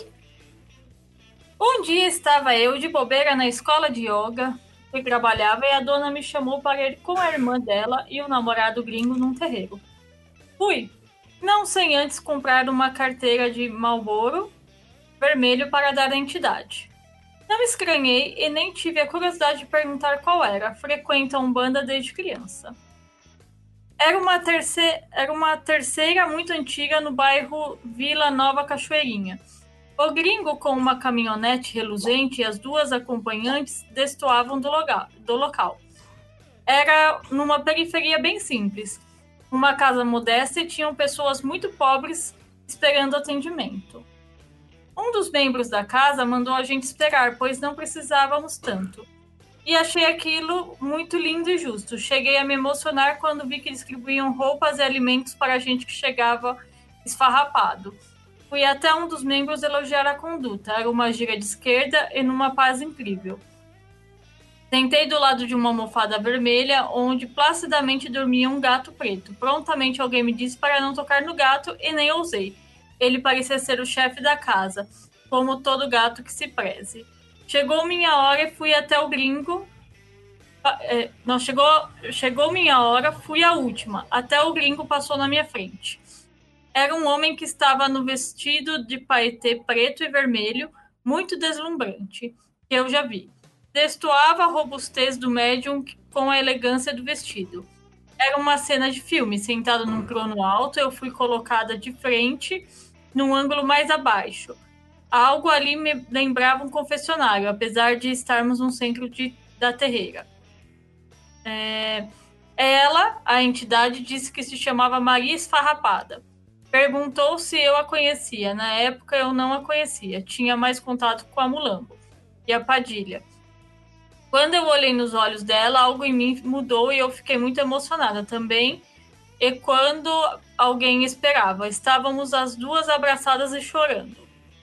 Parecia um, um reencontro de velhas amigas sem brincadeira nenhuma. Ela olhou para mim e disse: Do que eu sou feita, você é feita todinha. Somos velhas conhecidas e eu sempre estive com você. E eu pensei: Nossa, mas será que eu sou uma pombagira? Ha, ha, ha. E ela chorava. Daí a gente se perdeu no tempo, eu e ela, Maria Esfarrapada, narrou toda a sua história. Disse que um dia eu me recordaria de tudo e enfatizou: Eu estarei sempre com você, basta me chamar. Abracei-a com muito amor, dei os cigarros, ela, super delicada, abraçou o maço e colocou no decote. Quando saí do círculo, toda a casa estava impressionada me olhando. Eu nem liguei. Nunca tinha me sentido tão bem acolhida dentro de um terreiro na minha vida. Nunca mais voltei lá, mas a Maria Esfarrapada, quando alguém menciona, só me lembra esse encontro de coisas boas. Anos depois, fui, fui num lugar aqui em Jundiaí que sincronizava a Umbanda, com judaísmo, espiritismo e a grande fraternidade branca. Era muito maluco. É, eles até o- a Torá. Depois tinha a gira de caboclo, de repente tu estava fazendo ritual de chama violeta. Foi fundado por uma mulher aqui no Brasil num- numa onda meio tia Sônia do Vale do Amanhecer. Eu conheço um amigo que faz a mesma coisa. É, É, a gente conhece. fiz um tratamento lá de desobsessão que já que ia já para dois meses. Não aguentava mais passar horas fazendo aquele monte de ritual louco. Um dia, no último tratamento, como tudo aparentemente resolvido, uma das médiums que promovia os diagnósticos resolveu não me liberar. Óbvio, fiquei muito pistola por não ter sido liberada e pedi uma reunião para manter o motivo, para saber o motivo. Ela era categórica. Tem uma mulher na sua família que foi assassinada e ninguém sabe disso. Ela virou uma pombagira e anda sempre com você. Precisamos afastar. Eu lembrei da emoção da Maria Esfarrapada, lembrei do amor e não sei por que cargas d'água preferi me rebelar e dar um basta naquilo. Virei para as médiums e disse: Na minha pombagira ninguém mete a mão e eu agradeço por tudo mais a Deus. Nu- a Deus. Nunca me arrependi, nem descobri de parente nenhuma. Mas parece ter uma ligação, não é mesmo? Quem sabe? Quem sabe? Como diria, who knows? Quem saberá se tem uma ligação ou não? Quem É. saberá? Quem saberás? Quando, quando você morrer, encontrar com ela, aí você vai saber. Na hora que morrer, vai descobrir o que, que é, né? Vamos lá, seu Luiz. Vamos lá para a próxima? Sim, da Luana Silva. Olá, vamos para o próximo conto de terreiros da Luana Silva. Olá, pessoal do PNE. Olá. Ela colocou me Luana, deve ser me chamo Luana. Isso. E o que eu vou contar não é nada de terreiro e sim sobrenatural. Eita. Hoje eu tenho 28 anos e na época do ocorrido eu tinha 21. É. Tive um relacionamento de 5 anos e, bem, e meio bem conturbado. E quando resolvemos dar um fim nesse relacionamento, descobri que estava grávida de 3 meses. Puta que pariu. E a minha reação foi. A minha cara foi de tira. Estava numa fase bem complicada e hoje é um dos meus maiores arrependimentos saber que pensei em tirar minha filha. Foi bem difícil eu aceitar a gravidez, mas depois foi só alegria. Um certo dia fui resolver umas coisas no centro da cidade e como é perto da casa, fui de, fui de ônibus bem rapidinho. O ônibus estava vazio, eu virei e sentei me distrair com a viagem. De repente, o senhor começou a me chamar com a voz baixa, tão baixa que eu tive que sentar ao lado dele para ouvir o que ele estava a dizer. Aí ele disse: Ela vai ser anjo. Ame muito ela, porque ela precisa disso.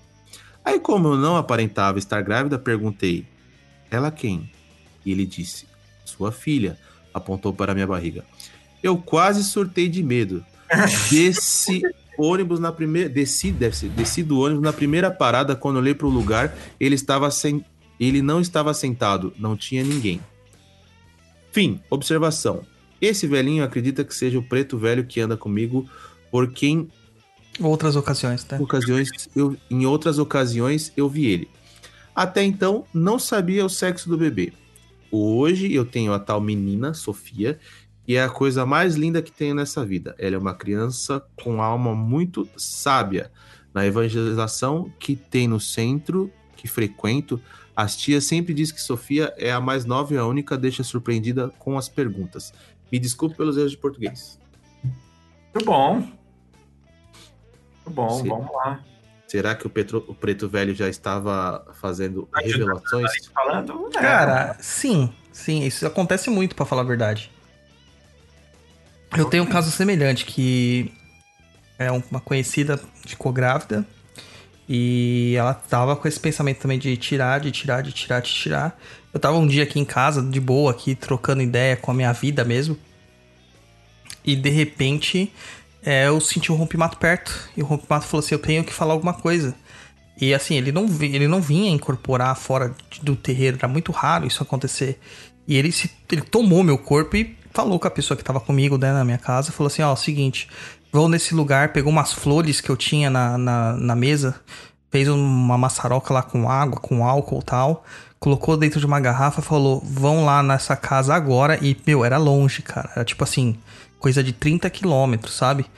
Vão lá agora, isso era à noite de um sábado. Você vai entrar, falou pra pessoa que tá comigo, você vai entrar no banheiro com a pessoa, você vai dar banho na pessoa, você vai ver a pessoa tomando banho e você só vai sair de lá depois que ela tiver feito isso. E foi feito isso, né? Aí depois a gente foi descobrir que ela tentou abortar tal e o banho foi pra segurar a criança, né? É tenso essas histórias. coisa. Vamos lá, próxima da Maria Laura. Pode ler. O Roy ele não quer ler nenhuma. Não vou ler nenhuma.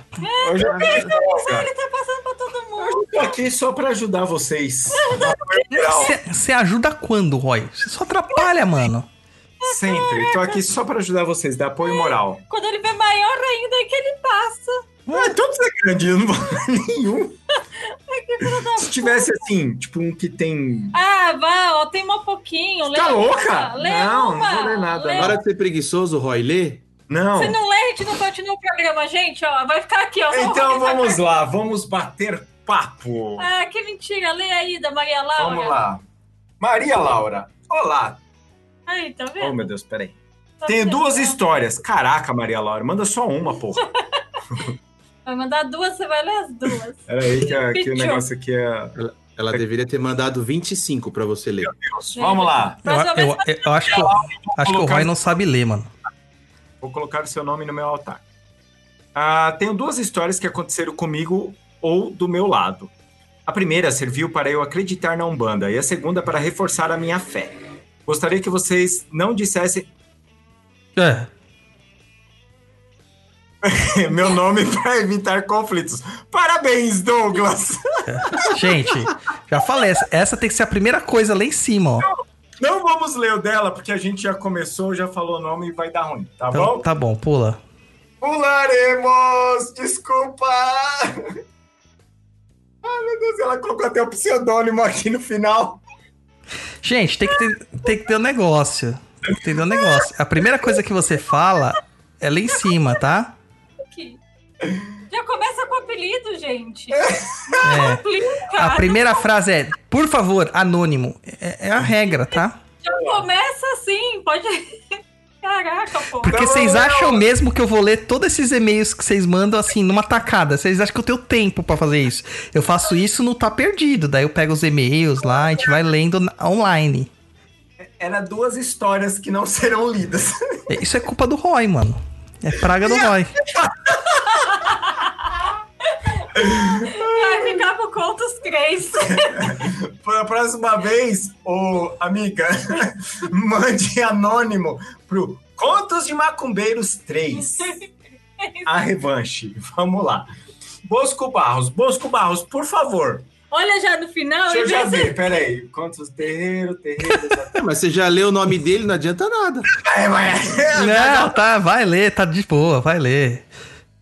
Olá, galera do Papo Nem Cruza. Tudo bem? Tudo bem, Bosco. E com você? Espero que você esteja bem também.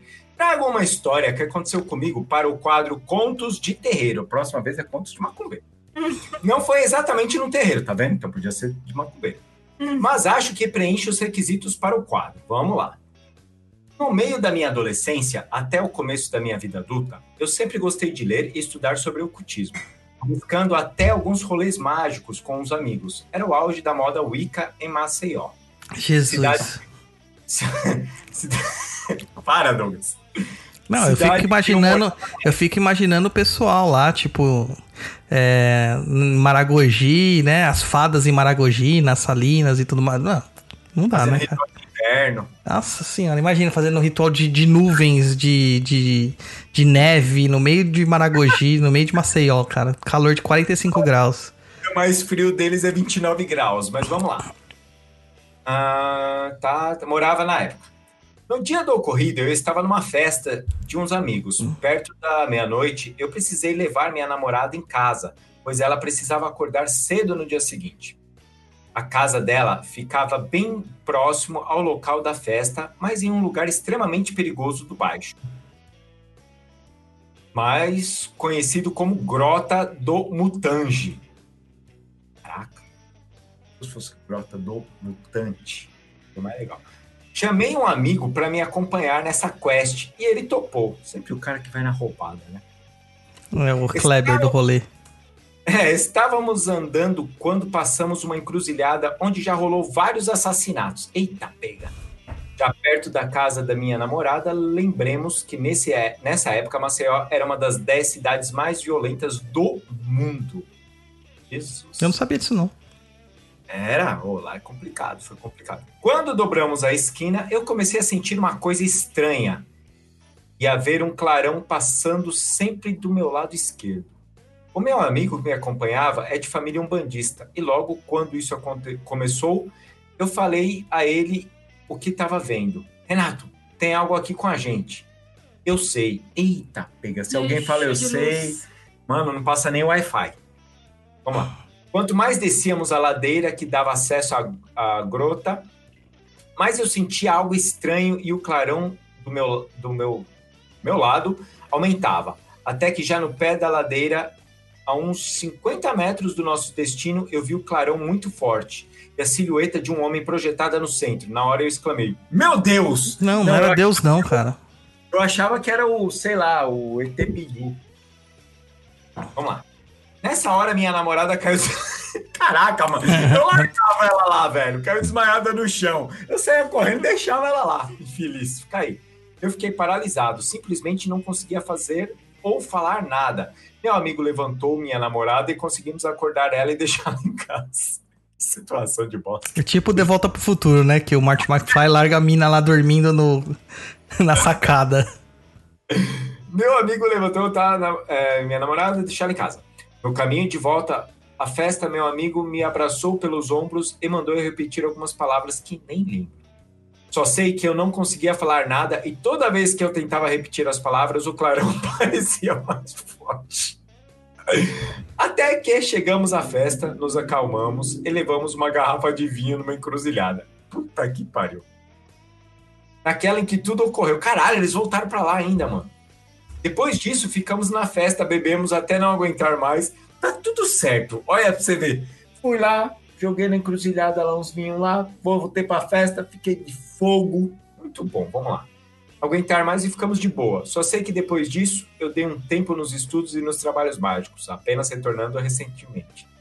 Espero que gostem. Gostaria muito de saber a opinião de vocês no programa. Abraço carinhoso em todos. É o Exu de luz. Exu de luz, gente. Guardião. Guardião de luz, É. ajudando vocês E se eu fosse ele, eu maneirava um pouquinho no Beery Night. no Billy Night, cara. Mane- Maneirava. É, Esse, esse vinho tava batizado. Era vinho com querosene, o bagulho. Vamos É. lá. Vamos lá, vou ler porque é a última, então a última. Ah, tá bem no final, vê se já não. Não, Vai ah, descansar o Luiz, gente. Para de me julgar, gente. Vocês ah, só me não, mas julgam. essa- não, se essa pessoa pedir pra gente não. Não, foi a Mary Ann, É, ó. ela Mary Ann sempre aqui, tá ela sempre tá com a gente. A é. Mary Ann é, é de É boas, parça. é parça da gente. Aí lá no final ela fala assim: por favor, falem que eu sou Joaninha. Deixa eu ver aqui embaixo, vamos lá. Ann, eu não vou ler se é você. tá? Não, ela não falou nada. Então tá bom, Ann, vou continuar. Vai logo, mano. Olá a todos. Olá, Mary Ann. Cara, Mary Ann parece o nome, cara, de Senhor dos Anéis. Não, parece o nome de Robin Hood, Marion. É verdade. Ah, mas o jeito que é escrito, cara, ó, parece nome de Senhor dos Anéis. É, mas é tipo tudo, de é elfo. tudo do mesmo lugar. Lógico é tudo que não é, lugar, não existiu. Que não existiu. Como não existiu, mano? Lógico que existiu. Você é louco que existiu. Lógico que existiu, ó. Se tá na televisão, se passou no cinema, existiu. Para com isso. Vamos lá. Olá a todos. Esse caos não aconteceu no terreiro. Tá vendo? Causos de macumbeiro. Mas serve como exemplo para muitas pessoas que duvidam de tudo, como eu. É verdade, a Mary Ann, cara, duvida de tudo, cara. Da hora. Sempre fui muito teimosa, costumo duvidar de tudo. Sempre estou pensando, será que essa história de entidade é real? Às vezes não é não, viu, Mary Ann? Ou macumba não existe, tudo é tudo balela. Às vezes não existe também, dependendo do macumbeiro não existe. Um certo dia, estava ouvindo o PNE de Exu de um, de um milhão de dólares. Ai, é, o povo adora esses Exu. E chega a hora do senta que lá vem a macumba. Nesse episódio, o Douglas ensinou a famosa macumbinha do Severino para conseguir o dinheiro. Minha primeira reação foi, ah, duvido. Essa eu vou testar e tenho certeza que vai dar errado. Já começou errado, Maria. Já começou errado. Na semana seguinte, já estava com todos os itens separados e comecei a realizar a macumba. Caprichei no mel, a vela, o chão, caprichou no chão, limpou o chão. É, deve ter limpado. Os móveis ficaram todos melados. Puta, é uma bosta aquela do. do- do- Nossa, é verdade, deixa tudo melado aquela de Severino. Na hora do pedido. E eu? Que eu, eu sou meio louco, aí eu quando tô fazendo uma coisa, começo a fazer outra. Então, por Puta isso que não dá certo, mano. Ah, lógico que deu, pra mim deu, ô infeliz. Vamos. Aí eu me perdi, tá vendo? Você me fez me perder. Os móveis ficaram todos melados. É, melados. Na hora do pedido, me dei conta que não tinha pensado em nada específico. Caraca, Meriene, você faz macumba e não sabe pra quê, porra? Então foi a primeira coisa que veio na cabeça. Eu quero dinheiro para tirar um final de semana de férias em São Paulo. Caralho, em São Paulo? Pô, tira um lugar da- hora, né, mano? Pô. São Paulo é da hora, mano. Não, não é, não é, Douglas. Visitar uns amigos que sempre me chamam para ir lá, passear um pouco. Sim, pessoal do interior vai descansar em cidade grande. Não, Marinha, não faz isso. Fiz a macumba, limpei a bagunça e esqueci. Caraca, hein? Magia do caos o bagulho. Douglas, para de marcar o, o texto aqui que eu me Não atrapalho. sou eu, filho. Luiz, para, seu infeliz. Uma semana depois, na virada do ano de 2019 para 2020, ixi, já tava lá com a pandemia, hein? Ah, A gente, já a, gente, a gente era feliz e não sabia. Tava fazendo plano para 2020, plano de otário. Me surge uma proposta de freela completamente inesperada. Fui lá, trabalhei na semana de final de ano e na hora que recebi o pagamento, toda feliz, já pensando o que eu ia fazer com o extra que tinha entrado, se iria comprar várias besteiras ou guardar, lembrei da macumba do Severino. Fui gelando, não é possível que tenha dado certo. Não acredito que foi o Severino. E agora? Uso de qualquer jeito o dinheiro ou cumpro com o meu pedido? É, sei lá. Não sei, né? O bagulho, bagulho. Continua, oi. Mas eu, eu tô fazendo, Douglas, é um disclaimer. Eu tô, tô aqui vendo aqui como Para vai de julgar o pensamento da menina. Eu posso ser teimosa, mas quando eu falo algo que eu costumo cumprir, nossa, Nada ver uma com palavrada. você, eu não, otário. ixi, eu quero que se lasque. Achei melhor fazer a viagem conforme eu tinha pedido. Reservei um Airbnb. Hum, que chique, ganhou bastante dinheiro, hein? E nunca havia visto na vida pela proximidade com os locais que tinha que ir. Em alguns dias eu estava seguindo viagem, já pensando que havia sido apenas uma feliz coincidência com a macumba do Severino. Quando chego no condomínio, onde iria me hospedar, no portão de entrada tinha um altar, eita pega, com várias imagens de entidades. Iemanjá, Oxum, Seu Zé e várias outras. Caraca, onde que ela mora? O lugar é descoladão, hein? Esse é o Airbnb, mano. Porra, você coloca aqui no prédio aqui, isso aqui, eu sou expulso, velho. Luciano, ó, a gente tem um, um, um Zé Pilintra de madeirinha, cara, da hora. Falei pra Luciana pra colocar na porta e ela falou que não. Vamos lá. Gelei de novo e pensei, melhor eu parar de duvidar. Ao entrar no quarto que havia reservado, tinha uma estante com vários livros. Fui ver os títulos e entre eles estava o Livro dos Espíritos. E vários outros sobre Umbanda. Eita pega. A única coisa que eu eu- Então, o dono do apartamento devia ser o dono do prédio. Ele, ele falava: foda-se, eu vou colocar tudo ali. Vamos lá. A única coisa que eu podia pensar era: não acredito que peguei um Airbnb aleatório e escolhi logo a casa de um umbandista. Você- Impressionada, feliz, mas ainda não convencida da série de coincidências. Mano do céu, olha a roubada que ela faz. Finalmente me preparando para dar uma volta na 25 de março. Pego o meu celular, cheio de chinês lá, Não. galera viajando, pronta para ficar corongada, mas vamos lá. Ah, meu celular para conferir as mensagens e tem uma de um amigo da minha cidade, também um bandista, me pedindo para ver se achava para eles alguns itens para uma guia de entidade que trabalha com ele e havia pedido, mas não estava achando na região em que moramos. Pedi algo simples, mas muito específico. Entre outras coisas, uma firma para fechar a guia dele no formato de um dado preto. Ah, acha fácil sair lá no 25, hein? Com bolinhas brancas. Falei que procuraria e levaria para eles. Lembra quando a gente ia lá procurar lá? Tem a loja da. Como que é a Naja, não é Naja? Dona Nádia. É Naja? É, Dona Lá é Nádia. legal, cara. Lá que bonitinho o cachorrinho do. Eu não tinha noção do que era 25 de março. Cheguei bem cedo, descendo a ladeira do metrô. É, ladeira Porto Geral, gente. Muito legal essa ladeira. E lá é onde que vende essas coisas. Metrô São Bento tinha um ambulante montando sua barraquinha com uns bonequinhos de madeira bem curiosos. Olhei novamente, eram imagens de Exus. Eita, pega! Essa a gente nunca viu, hein, Lu? Exus talhados à mão do lado de bonecos do Ben 10. é muito rolê aleatório, 25 de março, gente. É da hora. Não, da hora não, eu odeio lá. Minha mãe adora, né? Nossa. Minha mãe acorda às 6 horas da manhã e vai lá 25 de março. Que infeliz. é. Ah, depois volta cheio de sacola da Zelo. Segui o Google Maps procurando. Pronto de ser roubada. Não fiquem andando com o Google Maps na 25 de março, gente. Procurando as lojas que indicavam vender artigos religiosos e não achava por nada. É porque fica dentro dos prédios, não fica nas ruas. É. E o mais estranho, todas tinham o mesmo endereço. Eram muitas, até que me dei conta, era praticamente um prédio inteiro. É isso aí, Mariane. Foi, foi juvenil, hein? Já conhecia a gente lá no papo, era só ter perguntado. É, inteiro de lojinhas de artigos religiosos, miçangas, velas, pingentes, cristais. Tudo que se pode imaginar em quatro andares com cerca de 10 lojas por andar. É verdade, tem coisa de casamento lá, bem legal. É, entrei e comecei a procurar pelo primeiro andar. Mas não tinha o tal do dado. Ô Luiz, você tem dado em casa? Vamos lá, continuando. Entrei e comecei a procurar pelo primeiro andar, mas não tinha o tal do dado.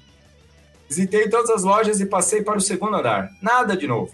Fui para as 10 próximas lojas do terceiro andar. Nada. Já convencida de que não tinha mesmo dado do jeito que ele queria, mas faltando o último andar, já com as pernas pulsando de dor. É verdade, né? Puta, lá cansa pra caralho. Já que cheguei no terceiro andar, vou me arrepender depois se não for no quarto. Na última loja que tinha para visitar no, no último andar, cheguei arrasada para o vendedor pedir: Moço, me ajuda. Eu preciso de uma firma de dado preta de bolinha branca. Me diz que vocês têm, por favor. É, provavelmente ela falou isso com um tom mais caipira, né? Ela mora interior. Não é igual o meu. Ele disse: Temos sim, nós temos todos os tipos. Nós pegamos direto da fábrica. Eita, pega aí sim. hein? Peguei o dado e os demais itens que precisava. Agradeci o vendedor, paguei e fui embora acabada, pensando que aquilo devia ser uma lição para eu parar de duvidar da macumba do Severino. Não, No dia seguinte, não vou tomar- nem confirmar nem declinar. Quê? Essa afirmação dela, nem confirmo nem declino. Ah, sim. No dia seguinte, fui tomar café com um amigo e ele me disse: Nossa, que milagre trouxe você até aqui. Pensei que nunca viria. Eu respondi: Você não vai acreditar, mas foi a macumba. Eita, pega, aí sim, hein? Pô, da próxima vez fala que vai viajar para Londres, para Itália. Paulo. só, só, só a nível de informação, ela está no chat e está nos ouvindo, tá? Ah, Mary- Falou, nem acredito que estão lendo o meu. É, olha lá, Mary Ann ali. Já, já li, Mary. Já li. Feliz, assim, legal. Vamos lá, é, eu tinha uma coisa para falar. Na hora que eu tava lendo. Ah, é! Pessoal, ó, essas lojinhas que ela falou, que é da, da, da- aqui de São Paulo, tal, que gosta de comprar pedrinha para fazer colar, É essas guia. coisas, guia. Nessas lojas tem, e é super legal lá, e é bem mais barato. A gente comprou é, japamala, tem uma japamala aqui, ó. Que a gente comprou. Ah, na loja da Indiana. Não Na vou loja na loja dela, ela faz Indiana, vocês aqui, ó. comprar tudo. Pagamos Eu tenho um monte de galinha de pendurar no- nos negócios, porque eu vou lá ela me faz comprar Pagamos todas as 15 galinhas dela. conto, é. da hora. Aí gente. o negócio é 50 reais, aí você falar que você não vai levar, vai pra 5 conto. Ah, é genial, gente. Hum. Então, é, é legal ir nesses lojinhas lá e dá pra comprar muita coisa. Acabamos, gente, já? Acabou, acabou. Pô, tinha um amigo meu mandou uma, uma, uma- um e-mail também, Douglas. Mas já que você não escolheu, porque você fala que não Ué. seleciona. Não, você- selecionei todos, cara. Você mandou pra e-mail errado. Tem gente que tá mandando pro contato arroba perdido.com, que não somos nós. Entendeu? Aí não tem jeito, cara. Não vou receber nunca mesmo. Tá recebendo uma parte de conto de, de, de, de, de historinha. É. Ah, então. Então, só reforçando aí o pessoal que caiu de paraquedas, chegou hoje. É contato arroba perdido.co. Não tem um M no final, ok? Não, E aí, o pior não é isso, cara. O pior é que isso aí tá indo pra um site era americano de uma cidade, né? E aí os caras estavam. Eu tava vendo esse site querendo comprar esse, esse domínio, né? E aí aumentou o preço porque ele falou que tava sendo muito procurado. Entendeu? Que triste.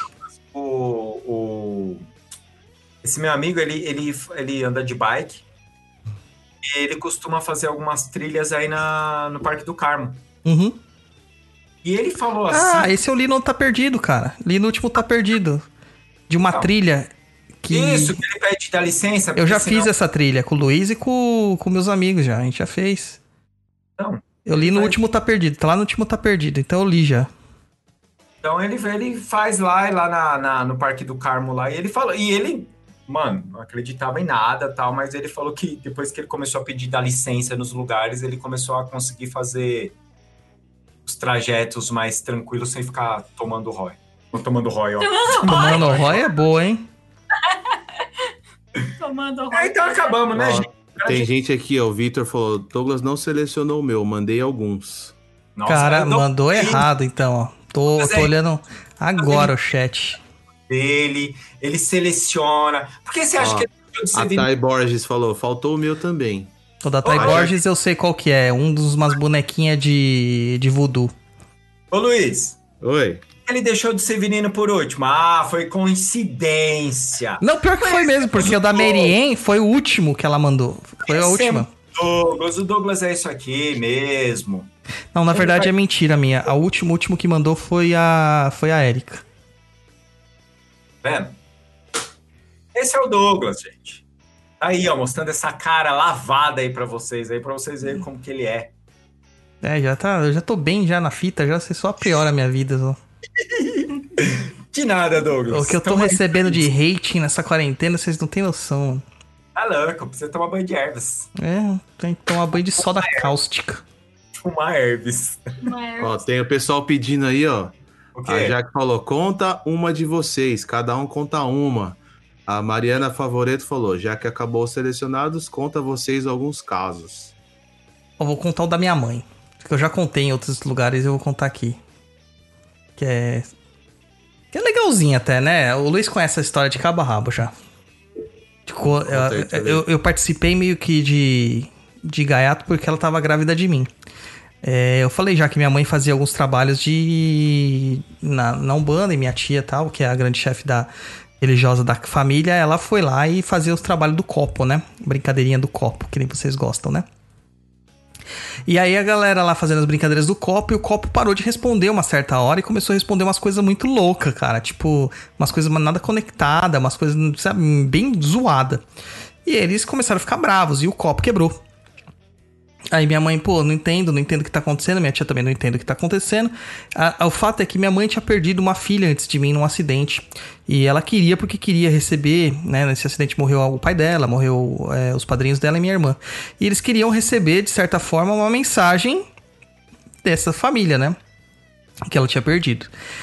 E veio uma entidade e se manifestou no copo e falou: ó, enquanto vocês quiserem só ouvir aqueles que vocês querem, não vai funcionar né? E... e... aí a minha tia falou: ah, então tá bom, já que você tá aqui, conta aí a sua história. E eu falei assim: ah, eu sou um menino, me chamo Leandro, e morri, né, com vontade de chupar laranja, porque eu estava na feira e eu fui roubar a laranja e um homem deu uma paulada na minha cabeça e me matou.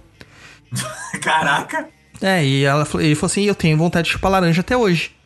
Daí minha mãe falou assim: ah, você quer que a gente leve a laranja para você? Ele falou: quero, mas você tem que levar na minha campa. Lá onde eu tô enterrado, tô enterrado no Vila Formosa. E aí, cara, quem conhece Peraí, o Vila Formosa? Um, só um minuto. Para quem não é de São Paulo, Vila Formosa é o maior cemitério da América Latina. Tipo, deve ter uns 30 milhões de pessoas enterradas naquele e lugar. É uma zona. Vão lá no é Google Maps. Zona, é uma zona. Põe no Google Maps, dá pra você andar dentro do cemitério pelo Street View, tá? É, e aí, você, eu tava andando lá, tava andando, minha mãe tava falando com ele e tal, minha tia também, e ele falou, então leva lá na minha campa. Daí ele passou a campa certinha, a quadra, certinho onde que ele tava. Só que, como o Luiz falou, aquilo lá é o inferno, cara. É o inferno, sabe? E você não acha nada, é muito desorganizado, sujo, bagunçado. Então ela se dividiram em dois grupos. Uma das coisas que foi falado é que eles não poderiam olhar para trás enquanto eles estivessem procurando a campa do menino. E a minha mãe foi com uma amiga, né? Com a, com a Neide pra um lado. E minha tia Regina foi com a outra, com a irmã da Neide pro outro lado para procurar a campa do bendito do menino. Lá, cada uma levando um balaio de, de, de laranjas. E a minha mãe, de repente, do nada, ela ficou desesperada, porque minha mãe é bem medrosa, e virou para trás, porque ela tava achando que ela tava perdida dentro do cemitério. E ela virou para trás e ela viu e sentado em cima de uma das campas né, uma figura toda de, de, vestida de couro, de preto e vermelho, cabelos longos, longos, é, é, traços andrógenos, né, maquiado, com unhas pintadas de preto e tal, com as pernas cruzadas. E ele, ela chegou para perguntar para essa pessoa se conhecia onde era aquela campa, aquele, aquela quadra. A pessoa simplesmente virou para ela e falou assim: Você tem cigarro? Ela falou assim: Tenho. Ela pegou o cigarro, acendeu o cigarro da entidade né, entregou na mão dela, entidade que eu digo, porque era, um, era uma entidade, obviamente, né? E beleza, ela falou assim: não, vocês estão no lugar certo. Daí falou que o, minha mãe virou, na hora ela voltou e falou assim: ah, mas no lugar certo aonde, né? Pra pedir direito às instruções, aquela figura tinha desaparecido. É, nem o cigarro aparecia ali. E ela falou que sentiu uma impulsão de olhar pro lado, e bem a hora que ela virou para olhar pro lado, lá tava a campa do menino. E ela conseguiu colocar as laranjas lá. Caraca. Que da hora. Ah, Sinistro, hein, tio? Sinistro. Ah, eu tenho uma, mas assim, é uma. Quando eu ia no Espiritismo, tinha uma criança que ela chegava lá e era muito engraçado. Ela chegava lá e dizia assim, cumprimentava todo mundo, e ela começava a olhar pro lado, oi, oi, oi. E todo mundo ficava, nossa, ela vê tudo, né? E ela ficava batendo um papo, né, tal, com as coisas. E todo mundo, tipo, nossa, e ficavam. Cara, ela é o Neil. Era o é inferno, era o Neil, é. A menina, nossa, a galera achava assim que ela era foda. E aí passou uns anos, a gente saiu do, da casa espírita e a gente reencontrou com essa menina. Ela devia estar com uns 17 anos. A gente pegou e falou: ah, e aí, você continua vendo os espíritos? Ela pra gente e falou assim: não, eu fazia aquilo só pra zoar. a galera ficava toda em cima de mim e eu achava muito engraçado. E a menina virou mó, mó menina, tipo, foda-se, religião e tudo. Eu achava isso engraçado, porque era muito engraçado. O povo ficava assim, nossa, gente, tem que colocar, colocar ela até na salinha especial de dar paz. Se ela Ela só viu tava aloprando o povo. Só ela era pequenininha, assim, eu falo, caraca, mó pro lá você. É que o resto eu já contei, eu lembrei dessa. É, Isso é boa. Eu achei engraçada. Lembrei dela, pensei, cara, é mó pro, será que eu já... Mó trauma. Hoje ela é um anticristo. Culpa do coronga dela. É, Deve ser. É, e você, ô Luiz, tem alguma aí? Contos loucos? É. Cara, não tenho muito, não. Tem o conto da casa do Douglas. Ué. Todas, todas, todas as loucuras que eu já vi que é, impossíveis são na. aconteceu na casa do Douglas. Conta uma aí. Vou contar uma. Estava eu na casa do Douglas, na sala, quando de repente ouço um barulho de um pote quebrar. Na cozinha. Detalhe, é, tava eu, é, tava todo mundo na sala. Não tinha mais ninguém na casa, assim. Eu tava no quarto do- de computador, em do- cima da cozinha. Hum, Assim. Aí fui ver o pote espatifado no chão, mas falei assim, mas esse pote não tinha como cair, porque esse pote estava atrás de um outro pote. Então tinha um pote na frente e esse pote estava atrás, tinha uns biscoitos, as coisas. Explica como esse pote saiu de trás e caiu na frente da cozinha. É complicado, hein? É. Fora, fora que na, na antiga casa onde o Douglas morava, tinha uma parte assim de vidro que dava pra. pra área da churrasqueira lá. E vira e mexe, cara, eu vi uns, uns vultos passando naquele lugar à noite lá que eu falava assim, bicho, tem alguém lá fora, eu não vou lá nem fudendo. é. É uma cagaça, né, cara? De ficar É. vendo esses vultos assim. Era A pomba, casa- mano. Era o quê? Ah, Era é. pomba. É, beleza. Aham. Ó, a pomba passando 10 horas da noite lá. É, pra lá e pra cá. É uma pomba gigante, né? Era a pomba gira. É, pode ser, uma pomba gira, só se for. O que mais? Loucura. Eu não tenho nenhuma que eu lembre. Não, Não, acho que eu já contei todas, só pra não ficar se repetindo, parecendo um velho que fica se repetindo. Fingir que eu sou jovem. É? Então é isso aí, pessoal. É, vocês têm algum. Ah, você podia contar uma Qual? de quando a menina veio aqui e quase morreu por causa do. Mano, do- foi da hora! É. É. Não vou posso falar nomes, né? Não. É sacanagem. Não? Nossa, não, não posso. Não pode. Veio um amigo nosso aqui em casa. Foi. Um pouco antes. No começo do ano agora. É, antes No começo do ano, antes do, de, de, de falarem pra gente que nós tínhamos que fazer o isolamento social. Ah, sei, antes do coronavírus. Antes, da- antes do coronavírus. E aí, é, eu tinha. Uma vez eu tava trabalhando e a mãe Rita encostou em mim e falou assim: Olha, é, eu preciso que você faça um bolo de. ah, tem que pegar um, fazer um bolo de. Como que é o nome daquilo? Cenoura. Não, de Fubá. Vai fazer um bolo de fubá e você vai chamar tal seu amigo, porque é, você vai fazer alguma coisa com ele. Hum. É ok.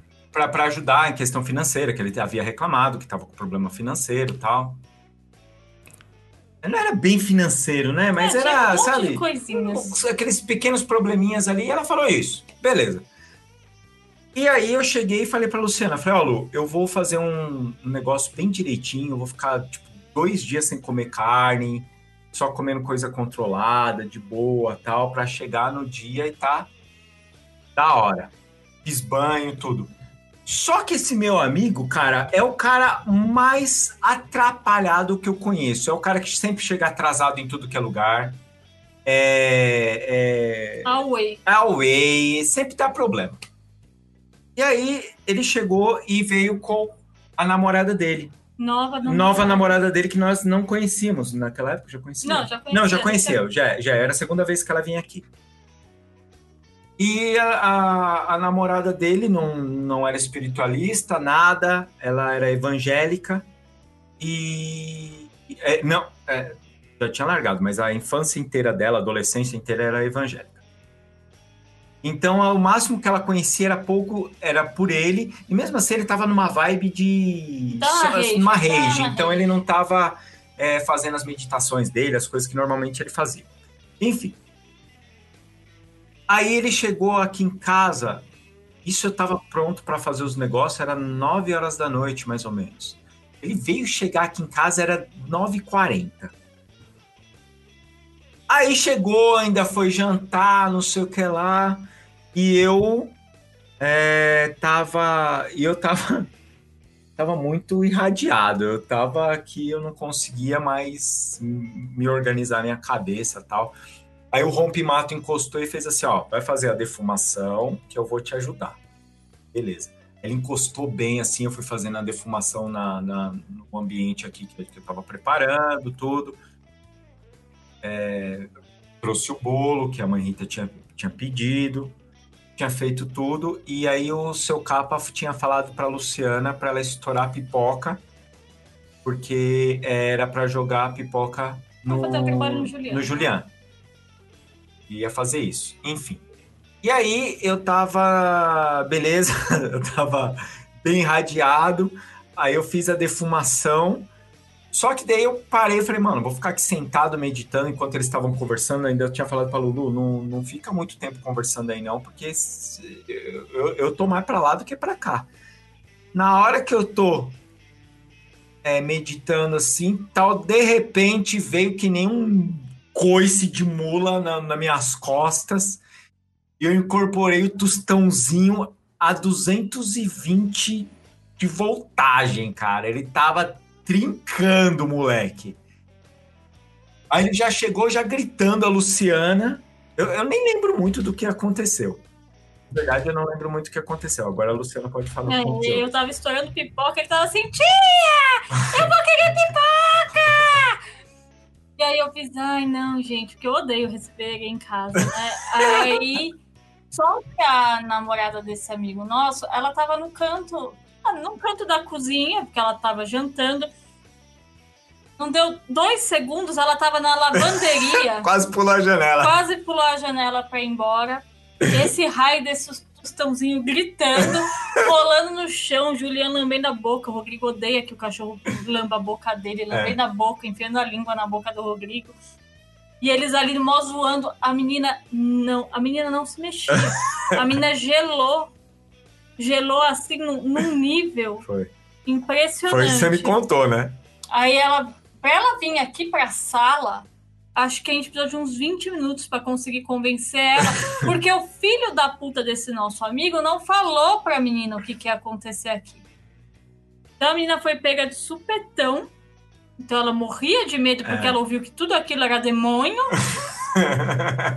E ela pegou, demorou uns 20 minutos, ela sentou na ponta do sofá, a mãe É, Rita- quase na, na porta. a mãe Rita sentada numa cadeira, ela sentou quase na porta. Eu acho que se ela pudesse ter sentado no corredor, ela teria sentado. E ela não. Nossa, a menina não se mexia. Era. Olha, foi, foi muito engraçado. Então fica a dica. Se você vai levar um amiguinho pra fazer uma gira fechada de amiguinhos, qualquer coisa assim, Fala avise para as pessoas é. o que pode acontecer, que pode vir um herê gritando na casa, lambendo junto o cachorro. Então vocês avisem, né? Não, não avisa não. É mais legal na, na surpresa. fator, o fator surpresa não é mais legal? Mas aí a Luciana ia fazer o, o trabalho com o Exu. Aí a Luciana ficou pau da vida. Fez, cara, se ela ficou apavorada com ele, com o preto velho, imagina Não, e eu- ela me atrapalhava, porque ela ficava tão incomodada, aquelas pessoas que ficam se mexendo, que a pessoa, ela, você vê que ela tá desconfortável, e eu odeio ficar perto de gente que tá desse jeito. Eu peguei e fiz, não vou fazer. Aí o, o nosso amigo ficou meio decepcionado, porque ele queria ver, e depois eu catei o Juliano, levei pro quarto, fiz o que tinha que fazer lá com ele, e ninguém viu que eu peguei e falei, não, nossa, porque a pessoa, ela ficou muito desconfortável. Ficou mesmo. Muito, muito. Se ela pudesse ter ido embora, Acho que ela teria ido. teria. A gente achou que eles podiam, né, depois até terminar o namoro. Por causa disso, é porque ficou um climão bizarro, né? É, ficou torta de climão total. Oh, mas deve ter muito namoro que termina assim, né, mano? Caraca. Pô, você me levou pra aquele pacto com o capeta? Nunca imaginei que você fosse fazer isso. É, não. Deve ser bem Mas se tivesse terminado, ia ter rido, porque ia falar, a culpa é sua, cabeçudo. Por que, que você É, não não, o engraçado é que esse, esse amigo nosso, na hora que ele chegou em casa, ele chegou, ele sentou, aí ele colocou a mochila dele aqui no, perto do sofá, ele olhou e fez assim: Caraca, Roy, essa energia aqui da casa tá muito forte, cara. Eu tava sentindo ali da porta. Falei, cara, então vai lá logo comer, que você tá atrasado, você tá atrapalhando todo o rolê. Não, Rodrigo parecia que tinha fumado um baseadinho. Não, cara, eu tava totalmente away. Tava zoinho pequenininho assim, ó. Tava totalmente away. Tem mais historinha aí pra nós, pra nós contar aí? A Pô, Gatti cara- tá me mandando um aqui. Ela fala assim, que o tranca-ruas lá do pai dela tinha É. pedido um trabalho pra fazer... pra pegar terra virgem, né? Terra de mata virgem para assentamento dele. É. Aí falou que eles chegaram lá no local da mata, tava, ele tinha que formar o ponto dele no chão com pólvora, né? Com fundanga, pra botar fogo. E só que tava tudo muito molhado, cara. Né? E aí, depois que fizesse isso aí, né? Depois que a tuia pegasse fogo, era pra colocar no, no outro dia chegar lá no mesmo lugar e retirar aquela terra junto com, essa, com esse farelo de tuia. Só que, meu, não pegava de jeito nenhum fogo. Eles gastaram todos os fósforos que eles tinham. E eles estavam longe do lugar lá pra pegar mais fósforo, né? Aí falou que eles ouviram, né? O pai dela ouviu a mata começar a se quebrar atrás deles. Sabe quando você tá correndo e quebrando os galinhos no chão? E aí falou que nisso o pai dela incorporou no seu trancar-ruas e ne- na incorporação o ponto pegou fogo. Caraca. Sem tocar, né, nele, pegou fogo. Entendeu? É, foi, forte ali. foi bem louco, né, cara? Foi bem louco.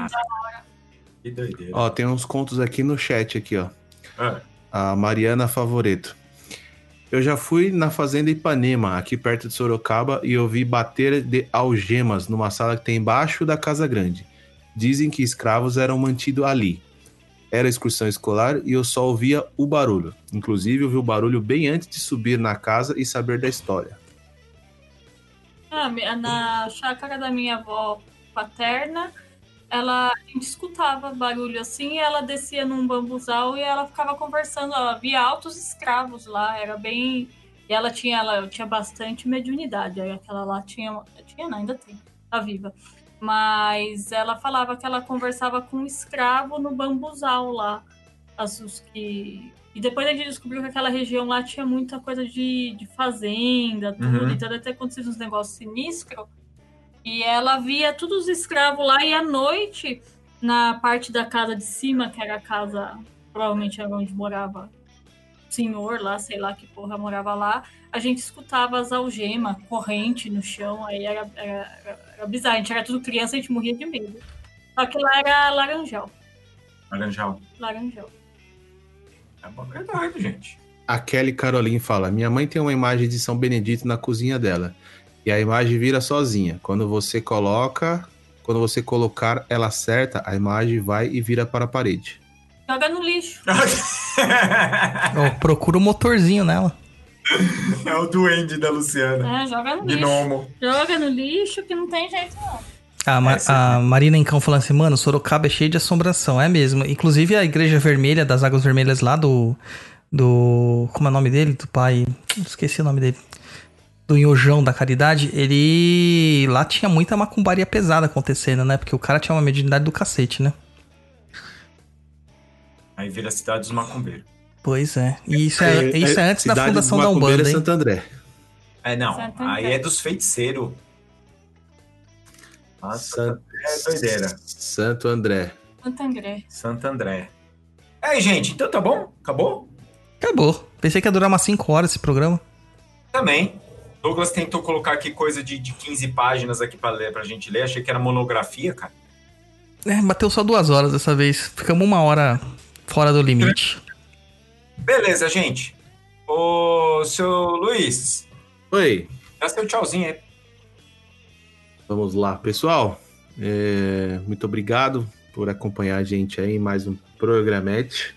Agora vocês viram aí que tem novidades, né? Agora a gente aparece aí, mostra a carinha a tapa aí na telinha para vocês. Para quem não conhecia, não via a gente saber, teve gente que ficou surpresa com a minha beleza.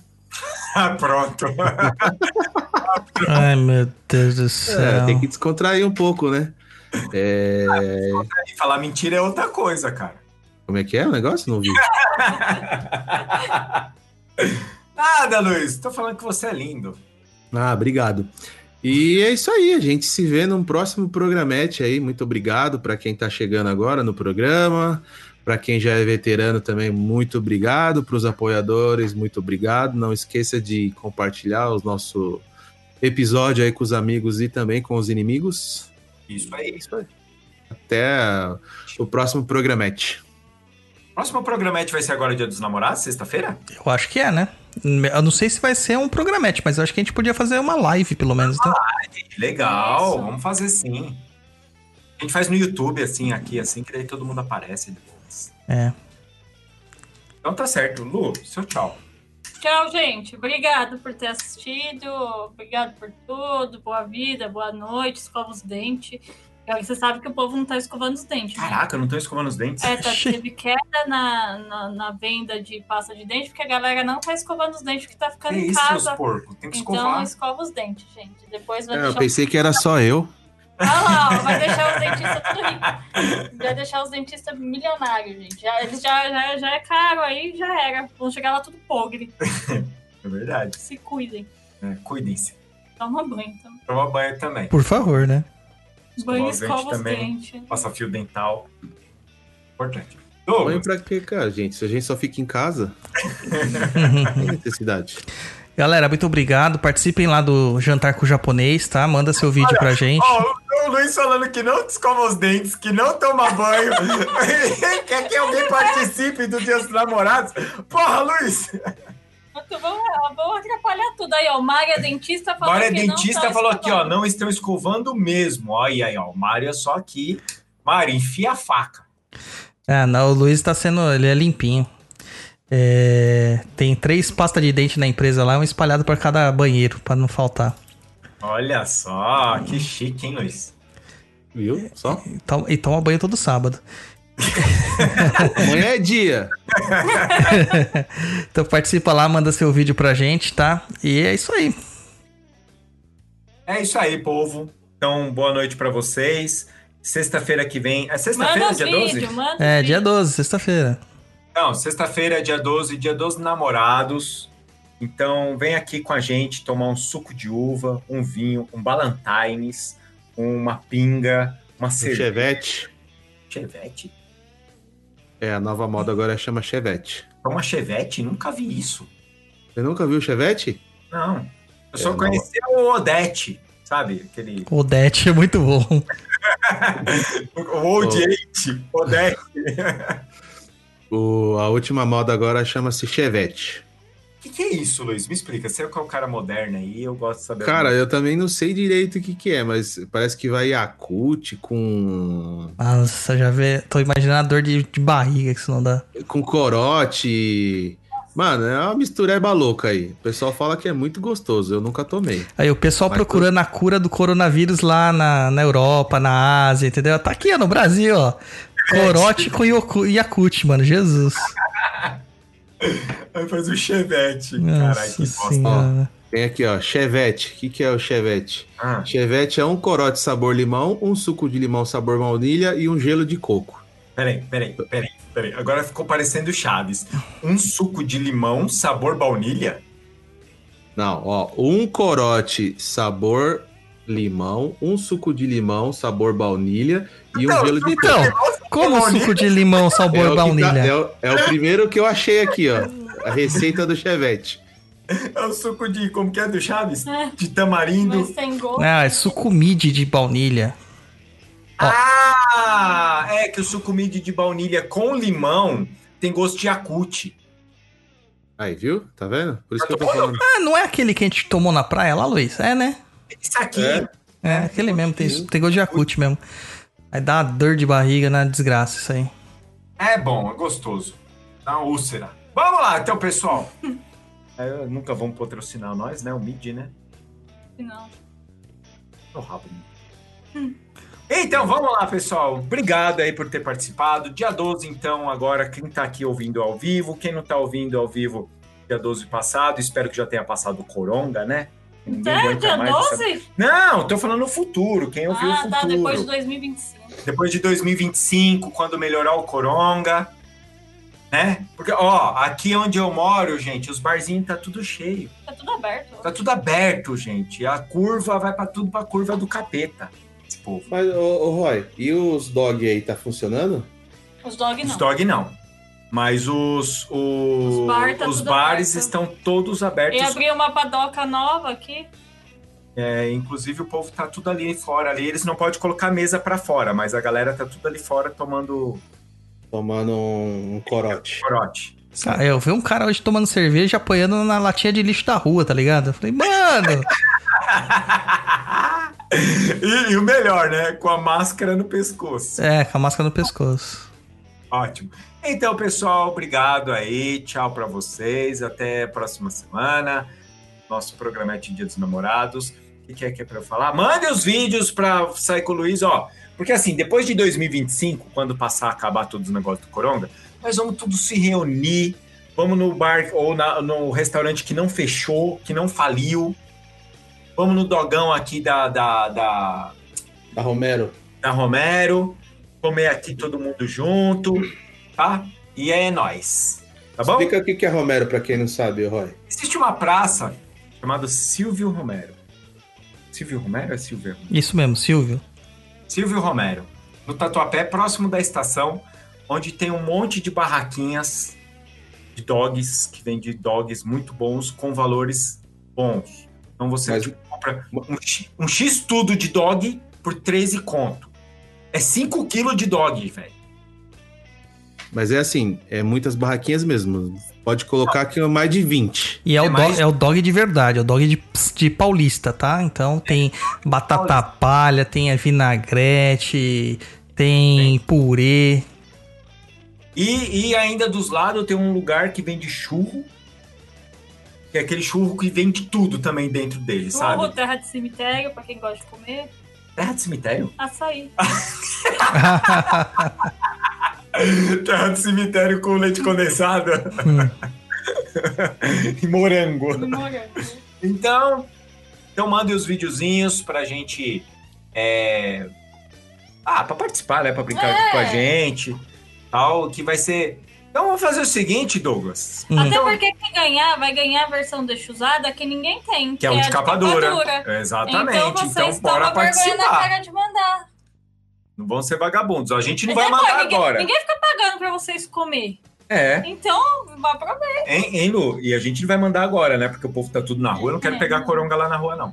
Mas Mandar lá. o quê, rapaz? Só vai receber o livro no dia do, do, do restaurante. Tudo colocado. O segundo colocado também só vai receber o livro quando o primeiro colocado receber. Não ouçam eles, É eu, pe- justo. eu pego os livros e ponho no correio pra vocês, fica tranquilo. Então tá É, bom. Vendo? O Douglas, Douglas não tem vai. medo de morrer, não. Não, é que o correio passa na empresa. Ah, então tá É bom. melhor. Tá bom. É, então vamos lá. É, então tá, tchau. É isso aí, pessoal. Bye, bye.